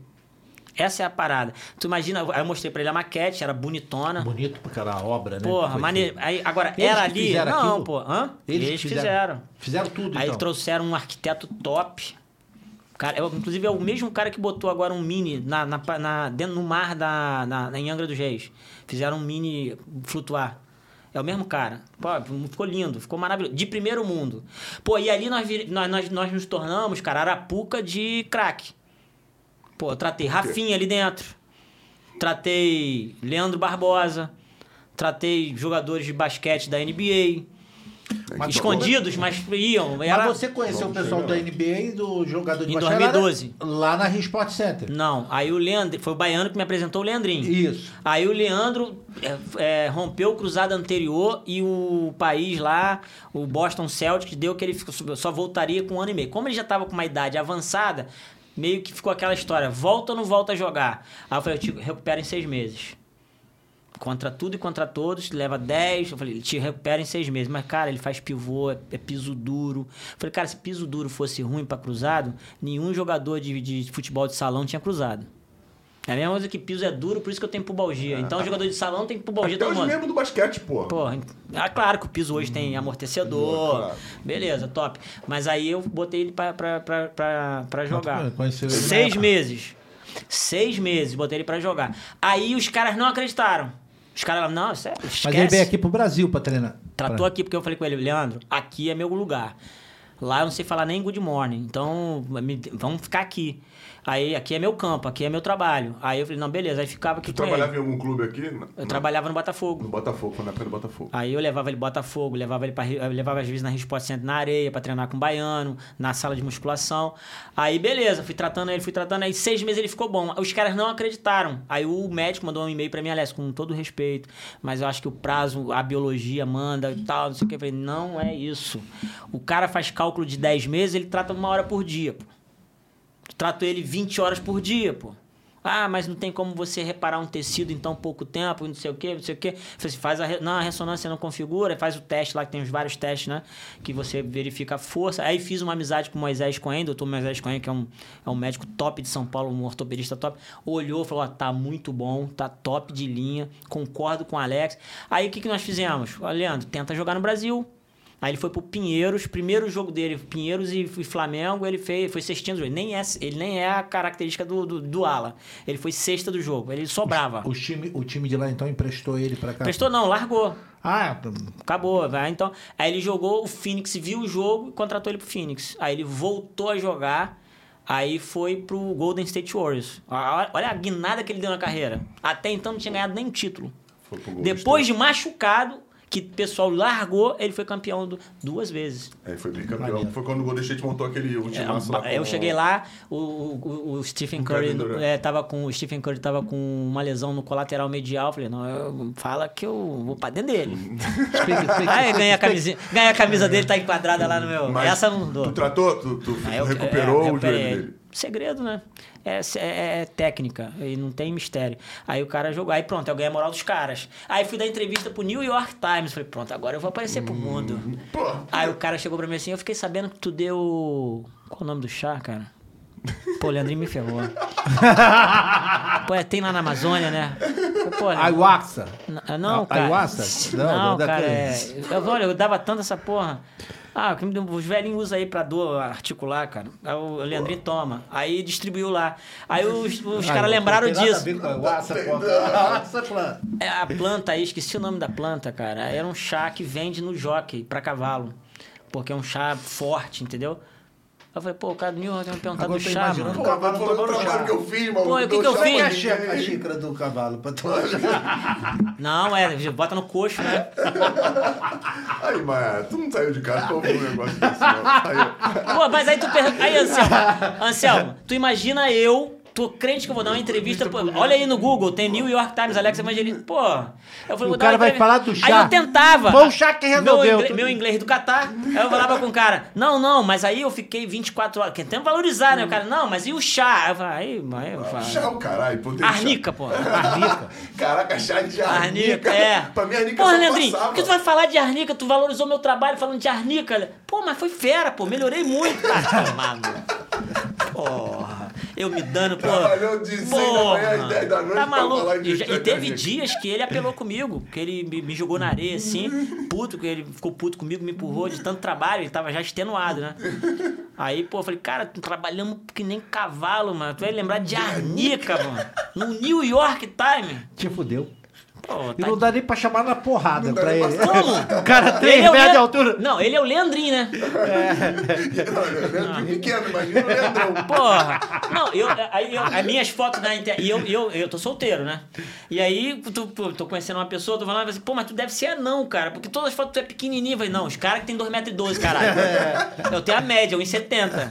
Quanto mais? Dá- Tu deu uma aumentada aí. É, ó. Tu deu uma aumentada. Jogar um fermentinho. Ó, tu tratou lá. O Leandro, o Stephen o Curry. Stephen Curry, mas É, o o Derrick Rose, o. O Stephen Curry, né? O. O, o, o Barnes. O Barnes O também? Barnes também. Pô, o e- 40 do, e do qual- Sacramento. qual- então, tu trabalhou no Sacramento, Bo- Boston quando o Leandro tava lá, né? É, e no Golden E State. no Golden State. Pô, maneiro pra caramba, cara. É. Mas aí foi por isso, né? Porque o trabalho do CAPES começou a ter muita. Visibilidade. muita né? visibilidade. Muita, muita. Todo Eu mundo. levei, eu tô, Foi- o Muriqui foi- tava, foi- mais- o Muriqui tava primeiro jogando. Centro, foi o primeiro centro de, de prevenção e reabilitação. Primeiro, o que que é CAPRES? Centro, Centro. avançado. O Avançado. que, que é avançado? Tá na frente. Perfeito. Certo? O que, que é tá na frente? Antever a lesão. Então eu tenho que ter ferramenta para prever essa lesão. Porque a lesão ela é multifatorial. Aí tu tem 50. E aí tem uma polêmica grande que os, os gerentes de futebol ficavam chateados comigo porque eu não deixava dar pizza. Eu cheguei no Estoril, já fazendo um anexo nessa, no que eu tô falando. Quando eu cheguei no Estoril, o presidente do Estoril falou assim: Porra, Alex, os caras falaram que tu não deixava tomar suco de laranja. Suco de laranja é natural. Aí eu falei: Tá vendo? Eu prefiro um copo de coca. Por que, Alex? Por quê? O suco de laranja, um copo desse aqui, quantas laranjas tu tem que espremer para encher esse copo? Para tu chupar uma laranja, tu tem que descascar a laranja, cortar a tampinha, chupar a laranja, tu leva o quê? Uns 5 minutos. Em menos de 10 segundos, tu toma 7 laranjas de uma vez. O pico de insulina que tu tem é enorme. É açúcar puro, é frutose. E tu vai pro jogo? Se eu tenho que, eu tenho que equilibrar, tenho que fazer a homeostasia desse, desse eh, insulina, glucagon, todo, tudo. pra- é, é- é açúcar que é energia. Então, por isso que os caras comem macarrão, carboidrato. Que é o quê? Um carboidrato lento, que vai fazendo que a digestão lenta. E aí eu vou e dou uns copos de suco pro cara. Pior, eu tive uma discussão grande com o Júlio dos Santos. Eu tomo leite a carreira inteira. Falei, por isso que é lento a carreira inteira. Hoje é meu amigo, tem, tem uma mensagem daqui no direto que ele quer me levar pro Cerro Portem para poder fazer consultoria. Depois disso que ele mudou alguns comportamentos, falei, vi tarde demais. Como o Cícero me falou, Alex, eu, eu acordei tarde para as tuas, pras tuas advertências. Eu, eu devia ter olhado isso antes. Come doce demais. O doce faz o jogador ficar mais lento. Não é porque engorda, né? Fica, ah, porque engorda, porque faz o jogador ficar mais lento. O mecanismo causa é só você pensar na digestão celular. Aí, como é, que, como é que funciona tudo isso? Tu lembra da fisiologia do exercício e lembra que o cara tem que comer. É a mesma coisa que eu pegar o carro do Lewis Hamilton e colocar gasolina comum. Porra, não vai dar, o carro não vai andar. Ele é piloto pra caramba, mas não vai dar.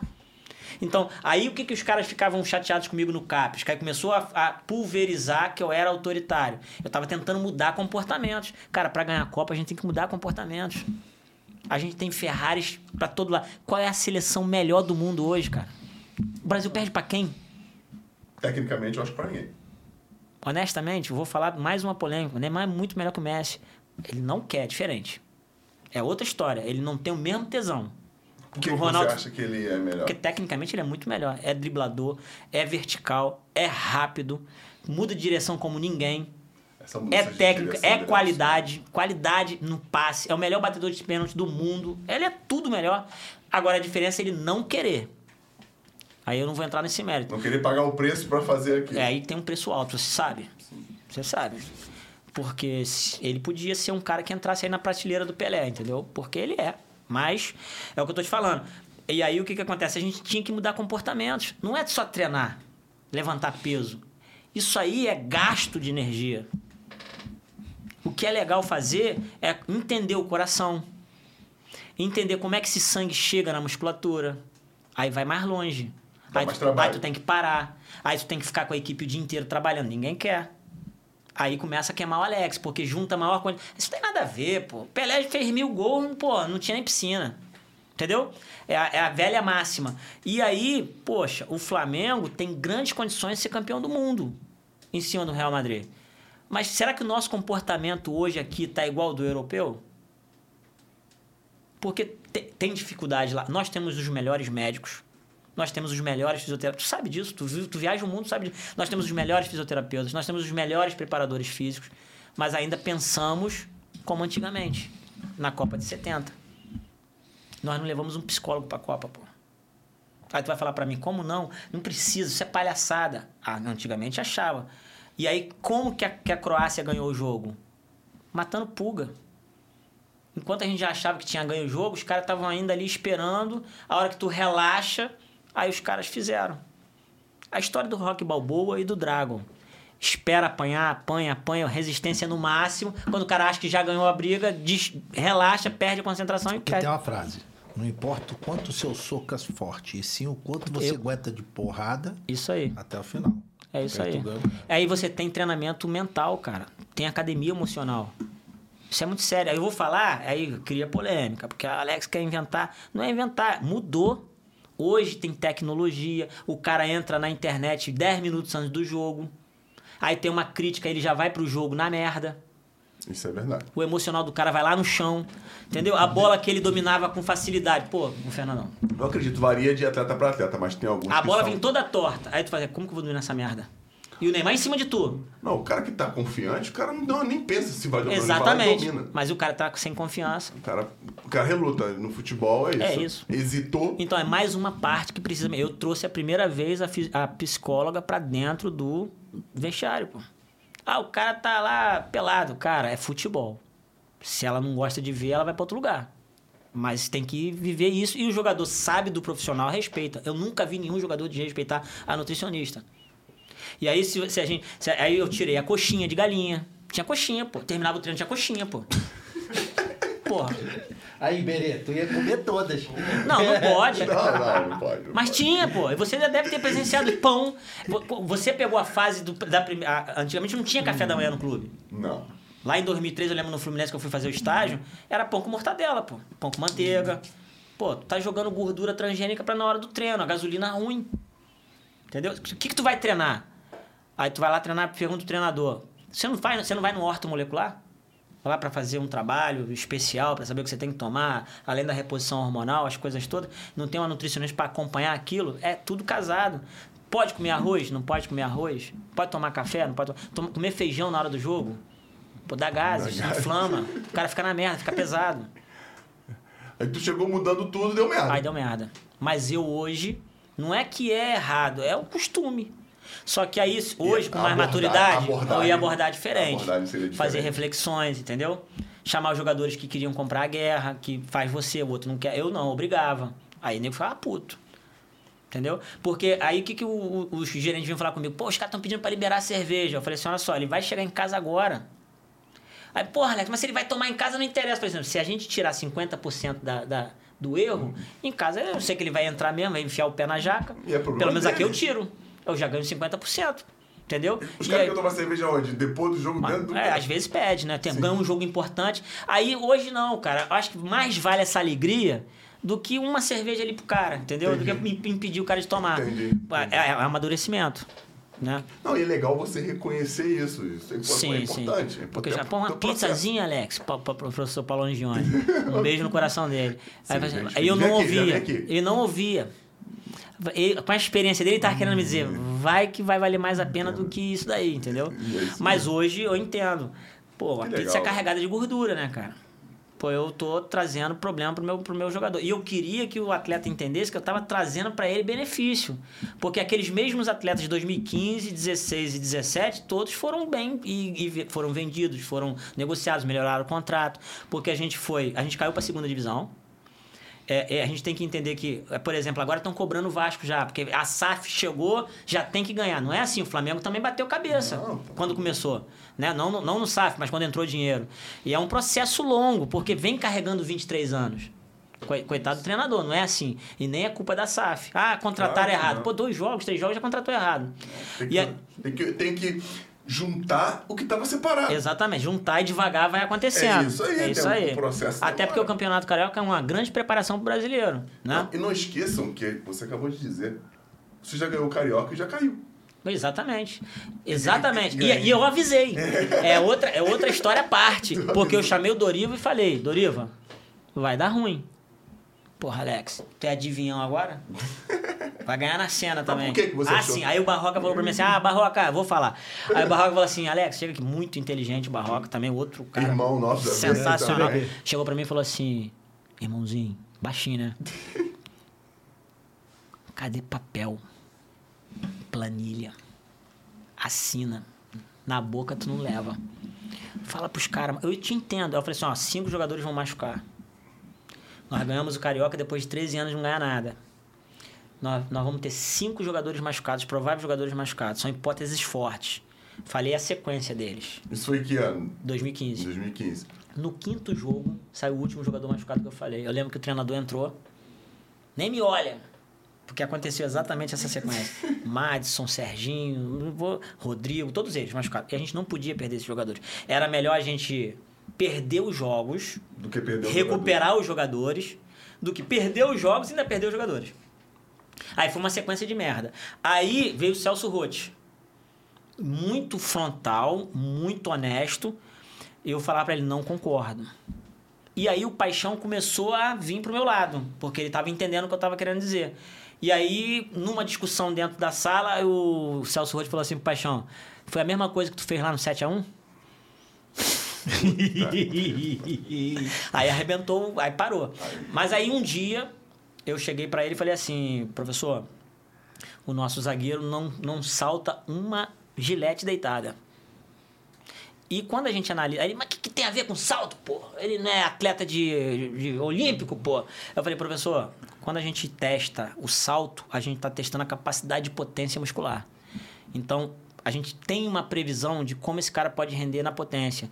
E o time do Curitiba é um time que tem uma velocidade muito grande. O- Os atacantes saem 50 metros atrás e chegam 20 na frente. E você gosta de jogar com a zaga lá no meio de campo, a zaga adiantada. Não que precise o cara ser rápido, porque você sabe, né? Tem um atalho, É, tem tem, que estar bem posicionado. tem que estar bem né? posicionado, uma tem que estar lei- atento. Tem uma boa leitura do jogo. É, exa- exatamente. E aí eu falei, mas possivelmente, numa jogada de velocidade, vai ficar para trás. Ah, esses fisiologistas de hoje em dia, piada. Irmão, o malandro, eu não lembro do atacante, não era Zé Love, mas o cara saiu 50 metros na frente, 49 do segundo tempo. Atravessou o moleque, chegou na frente, 1 a 0 Esse jogo, por indicação da fisiologia, se a gente empata, empatamos o último jogo, do, já o Jorginho. Aí o Jorginho assumiu. Empatamos o último jogo, a gente não caía. Essa derrota derrubou a gente para a segunda divisão.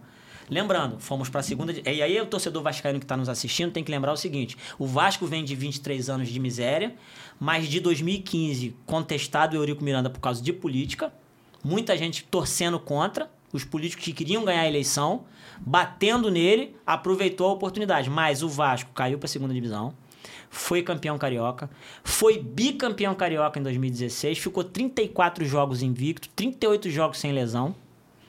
Foi campeão da. é, foi quarto lugar em cima do laço. O Thales salvou a gente. Fomos para a primeira divisão. Em 2017 nós fomos para a Libertadores. E, quer dizer, houve uma evolução, né?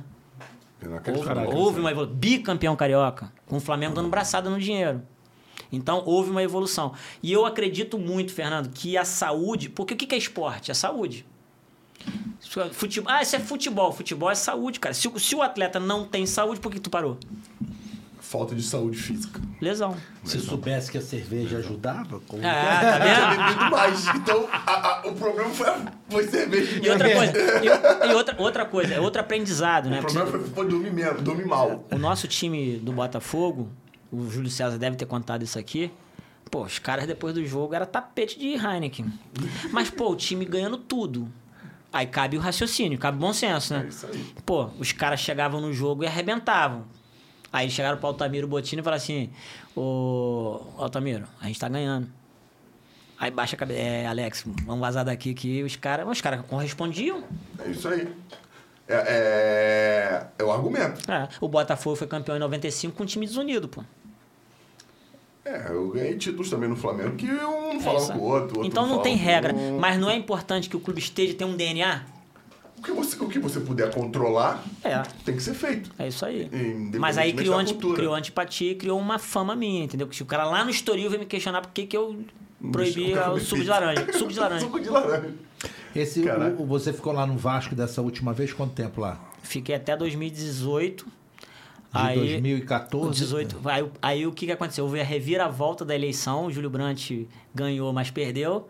Perdeu, mas ganhou igual o, o Galvão Bueno. Ganhou, perdeu, ganhou. Aí entrou o Campelo. Aí eu falei assim, dancei. Lembra do Que caso lá- lá, lá lá atrás. atrás? Falei, Deu ruim, papá. Já, quando- Aí o vice-presidente médico mas- entrou pra me decepar. Mas tu já esperava que ele ia te, te Não, atropelar? eu falei, pô, tá dando certo. Ele agora é presidente, ele não é bobo, né? De repente ele vai querer contar comigo. O trabalho já era reconhecido? o Aí- trabalho aí- do Capri já era Pô, em reconhecido? 2018, já, É, já. começou em 15, já tava Já- reconhecido. Já, já era reconhecido, já estava estabilizado. É, aí eu fui apertar a mão dele no jogo da Libertadores, da pré-Libertadores. Aí ele, fih, Perdeu. Igual. Aí eu falei, tranquilo. Aí o Celso Monteiro, que era o vice-presidente médico, entrou pra me derrubar. Aí ele falou assim, tu tem 10 minutos pra me provar que teu trabalho é legal. Aí eu falei, pô, não tem nem um minuto, não preciso falar nada.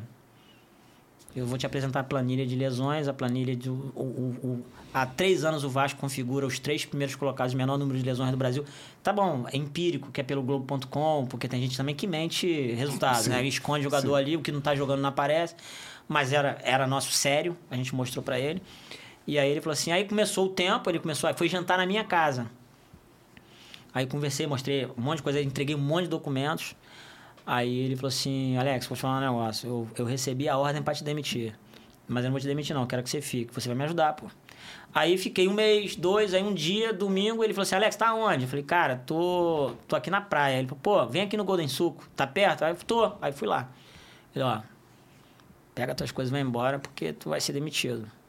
Se tiver alguma proposta, alguma coisa, eu falei, pior que eu tenho. Tenho uma proposta pro Estoril. Aí ele, então pega e vai embora. Os caras vão te demitir. Falei, então me demite, né? Pra eu receber meus direitos. Ele, tá bom, vou te demitir, aí tu vai embora. Aí me demitiram. Até hoje não pagaram, né? Tá rendendo. Tá rendendo. O juro 1%, composto. é. é. Entrou de justiça? Entrou, lógico, tem que entrar, Senão né? Meu perde, salário, pô. meu salário. Aí, aí, quando eu processei, o, aí eu saí, cheguei no Japão, tô lá, fui pro Urawa Reds, que é o Vasco e Flamengo. Sim. Aí eu fui pro Urawa, que é um outro erro, foi um, um erro grande, porque a gente tinha maior moral, tinha bandeira e tudo, tinha foto minha no estádio. E aí, quando a gente foi pra lá, os caras, pô, não, aí não. É, eu fui pro Urawa, que é o adversário. Aí eu tô lá assistindo um negócio, eles bombardeando meu WhatsApp. Alex, o Campelo te chamou de ladrão. Pô, fiquei louco. Aí meu, meu filho mandando mensagem, pô, pai, tu me ensinou que um pote de ouro em pó tu não pode mexer, tu roubou os equipamentos do Vasco, meu filho vai caindo doente. Eu falei, filho, não foi, não é verdade. Ah, mas e aí? Aí é brabo, né? E todo mundo me chama ladrão, meu, meu, meu Instagram nego bombardeando. Aí botei na justiça, mas botei o CPF dele. Não botei o presidente do Vasco, botei ele, o CPF dele, entendeu? Porque eu não tinha roubado. Mas tu provou que não foi você. Não só provei, Fernando, porque é o seguinte, todo torcedor do Vasco sabe disso, porque muita gente ficou em dúvida mesmo. Porque o que, que acontece? Aparecia toda vez lá no Esporte Espetacular. prim- Olha só, Anselmo, todo domingo tinha uma matéria do Vasco no Esporte Espetacular. Quanto custa, quanto custa isso pra marca Vasco? Todo domingo tinha esporte Falando espetacular. dele. Outra coisa, não é repó- o repórter conhecido. Tinha no Marcos, era aquele cara que faz é, extre- extremo, não sei o quê. Tá, Esqueci é, o nome dele, sei, é. sei, sei. Planeta- Conservani. Conservani. É porque eu levei máquina de, de crioterapia que vai a menos 170 graus, parceria. Aí eu fiz um monte de comodato. Porque era interessante para as empresas colocar no showroom ali. Né? E aí começou a florescer. Trouxe a primeira máquina antigravidade do Brasil. Ninguém nem sabia como importar a máquina dos Estados Unidos, porque eu tinha visto no, no Boston Celtics, falei, vou trazer pro Vasco. Então foram várias, várias marcas que quiseram. Quando eu saí, os caras acharam que não era interessante ficar lá. Tinha assinatura do Conselho Fiscal e tudo. E aí, ao invés de eu esperar ele provar que o ônus da acusa, a, a on- o ônus da o ônus da prova recai sobre o acusador. Ele que tem que provar, não eu, né?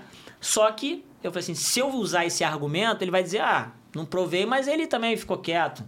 É, aí, é, é, como não tem como provar, vai ficar por isso mesmo. Não, eu não usei o artifício ju- jurídico. Eu peguei todas as provas, eu era muito organizado. A secretária do CAPES, eu tinha uma pessoa que fazia todas as planilhas, tinha todos os documentos, do primeiro dia ao último dia. Aí fiz uma juntada e entreguei notas fiscais, comodatos, assin- assinatura do Conselho Fiscal, tudinho. Aí entreguei. Aí o juiz. Tanto que foi. Danos morais 150 mil. Meu advogado é foda. Doutor Léo, um abraço. Não, O certo é o certo. É isso aí. Não, e eu queria provar a verdade, entendeu? Eu queria que, aí eu queria que ele falasse, que era outra, era outra coisa que ele tinha que me pagar, ele falar no mesmo canal que ele falou e na- nas minhas nas redes sociais dele, que ele se equivocou. E isso foi feito. Foi feito. Aí, eu, aí toda a imprensa notificou, noticiou, né? Aí pronto, aí eu fiquei limpo com a torcida. Pô, é muito ruim isso, né? E aí os outros clubes pensam assim, Alex é ladrão de equipamento, porque fica, né, cara? Porque na realidade o ladrão de equipamento ele quis dizer que as máquinas que estavam como dato, quando você saiu, eles retiraram as máquinas, então ele botou Ele como poderia- se você tivesse Se levado as máquinas para você. É. Uma máquina de uma tonelada, como é que ia levar? Com essa carcaça? É. Pô, o Pinto fazia amigo, pô. Vamos, não, vamos fazer amigo é maravilhoso. Mas o, o- conseguiu reverter isso lá. Como é que você trabalhando? Porra, tu chegou num lugar, no Japão. Explode uma pica dessa, tu, tem que, tu teve que voltar pra cá pra Não, resolver? aí, o- aí o meu advogado pediu, mandou um documento, eu fui no consulado e fiz uma Procuração. procuração. Procuração pra ele poder fazer isso tudo de Sim. lá. E ele falou, não, fica calmo que vai demorar, mas vai resolver. Ah, é. Dois aninhos. Quatro. Demorou quatro anos. Mais um porcentinho, né? É. Um por centinho. E deu, deu, deu pra dar uma Pô, parceladinha? aliviou, eu paguei, paguei dois semestres na faculdade. É. E Participou como da- é que veio essa, essa ideia de você fazer medicina? Tava Ah. à toa na vida. Eu tenho que agradecer também alguns médicos que bateram de frente comigo, né? Pô, quer fazer isso, seja médico. Então eu vou fazer. Então já realmente, por que que acontece? A, a minha, a minha função, provavelmente há um preconceito. O fisioterapeuta coordenando o médico, e não tem hierarquia em lugar nenhum. O médico não está hierarquicamente acima do fisioterapeuta. Cada um tem uma função, e são funções completamente diferentes. Entendeu? Talvez agora, como médico, também vou dar voz ao fisioterapeuta. Mas cada macaco no seu galho. Tem, tem fisioterapeuta utilizando agulha. Pô, cada macaco no seu galho. Quem opera é médico. Quem faz função é fisioterapeuta. Quem faz nutrição é nutricionista. E por aí vai. Só que dá voz aos caras falarem juntos. Você já está no meio da, da, da Tá? formação da Eu medicina? tô no oitavo período, faltam dois anos. Foram dois anos. E já deu para ver assim, falei assim, isso aqui eu, eu errei. Já. Já. Tem que reconhecer. É. Porque a gente só Porque conhece. você tá conhecendo um Eu- outro- é, tendo exatamente, outro outro ponto lado. de vista. É. E hoje eu entendo algumas cobranças, entendeu? Porque, cara, vai muito além, a saúde vai muito além. Então, às vezes, tu acha uma coisa, e aí quando tu vai estudar, vai, pô, dei mole. Isso aqui não é, não é só assim também, não é simples assim, entendeu? Por isso que o médico tem preocupação com ligamento cruzado, com colateral médio, que não é uma coisa simples, que é, é, é, é bem- bem diferente. Você estava me falando ali que deu problema na época do Muriqui, porque o Muriqui Pô, tu tinha não contrato... lembra? Não, eu lembro que o Muriqui Pô, tinha você era, contra- você era o empresário dele. É. Ele não ia jogar mais. Botei ele pra jogar contra o São Caetano. Então, porque na realidade ele tinha contrato com o Japão, o Anse é diretor executivo lá, e eu pedi... Não, esse foi agora. A gente tá falando de 2006 que a gente, botou ele pra Ah, jogar. da- da- Que a, a- a 2006, podre- a posterior podre dele, pô. é, e tinha os dentes também tudo descaralhado. Eu que arrumei ele todo. É. Ele não reconhece. Por isso que eu te falo, tem jogador que reconhece, tem jogador que não lembra mais. Que o dente foi até o... Esqueci o nome dele, daquele gordinho. O Leonardo. Leonardo. Doutor lembro que Leonardo. botou a máquina para corrigir a, mor- a, a mordida dele. né? Ele tinha a mordida torta que dava Ele lesão. todo errado. Ele era Pode, todo errado. pode, pode. Bebia, bebia demais. Mas aí ele foi se corrigindo, virou É. cristão. Mas ele jogou contra. O primeiro jogo ele veio para os juniores, porque ele entrava no jogo do Vasco e machucava. Aí a torcida começou a chamar ele de bichado. Aí ele, ele um veneno, corre- ele e Valdiran, ele uma velocidade absurda, Morica. E o Pet gostava de Pô, jogar. com ele. amava, É. amava, o Pet amava jogar. Alex, bota esse moleque pra jogar. Aí a gente foi contra, lá no, na rua Bariri, Vasco e São Caetano. Mas tu sabe qual de que é aquele jogo? Não, Porque o que aconteceu? O Muriqui estourou. estourou Fernando, eu lembro de tudo, tá? o, Dos nomes o todos. Muriqui, o Muriqui é estourou pra caramba. na numa Copa São Paulo que o Madureira foi jogar. Ah, E aí, naquela época, dois clubes eh, tiveram interesse nele, né? O Santos e o Vitória da Bahia. O Vitória da Bahia naquela época tinha um trabalho de base fantástico, sempre jogava, teve, né? Sempre teve, né? jogava os campeonatos na, na Holanda, na Sim. Europa, né?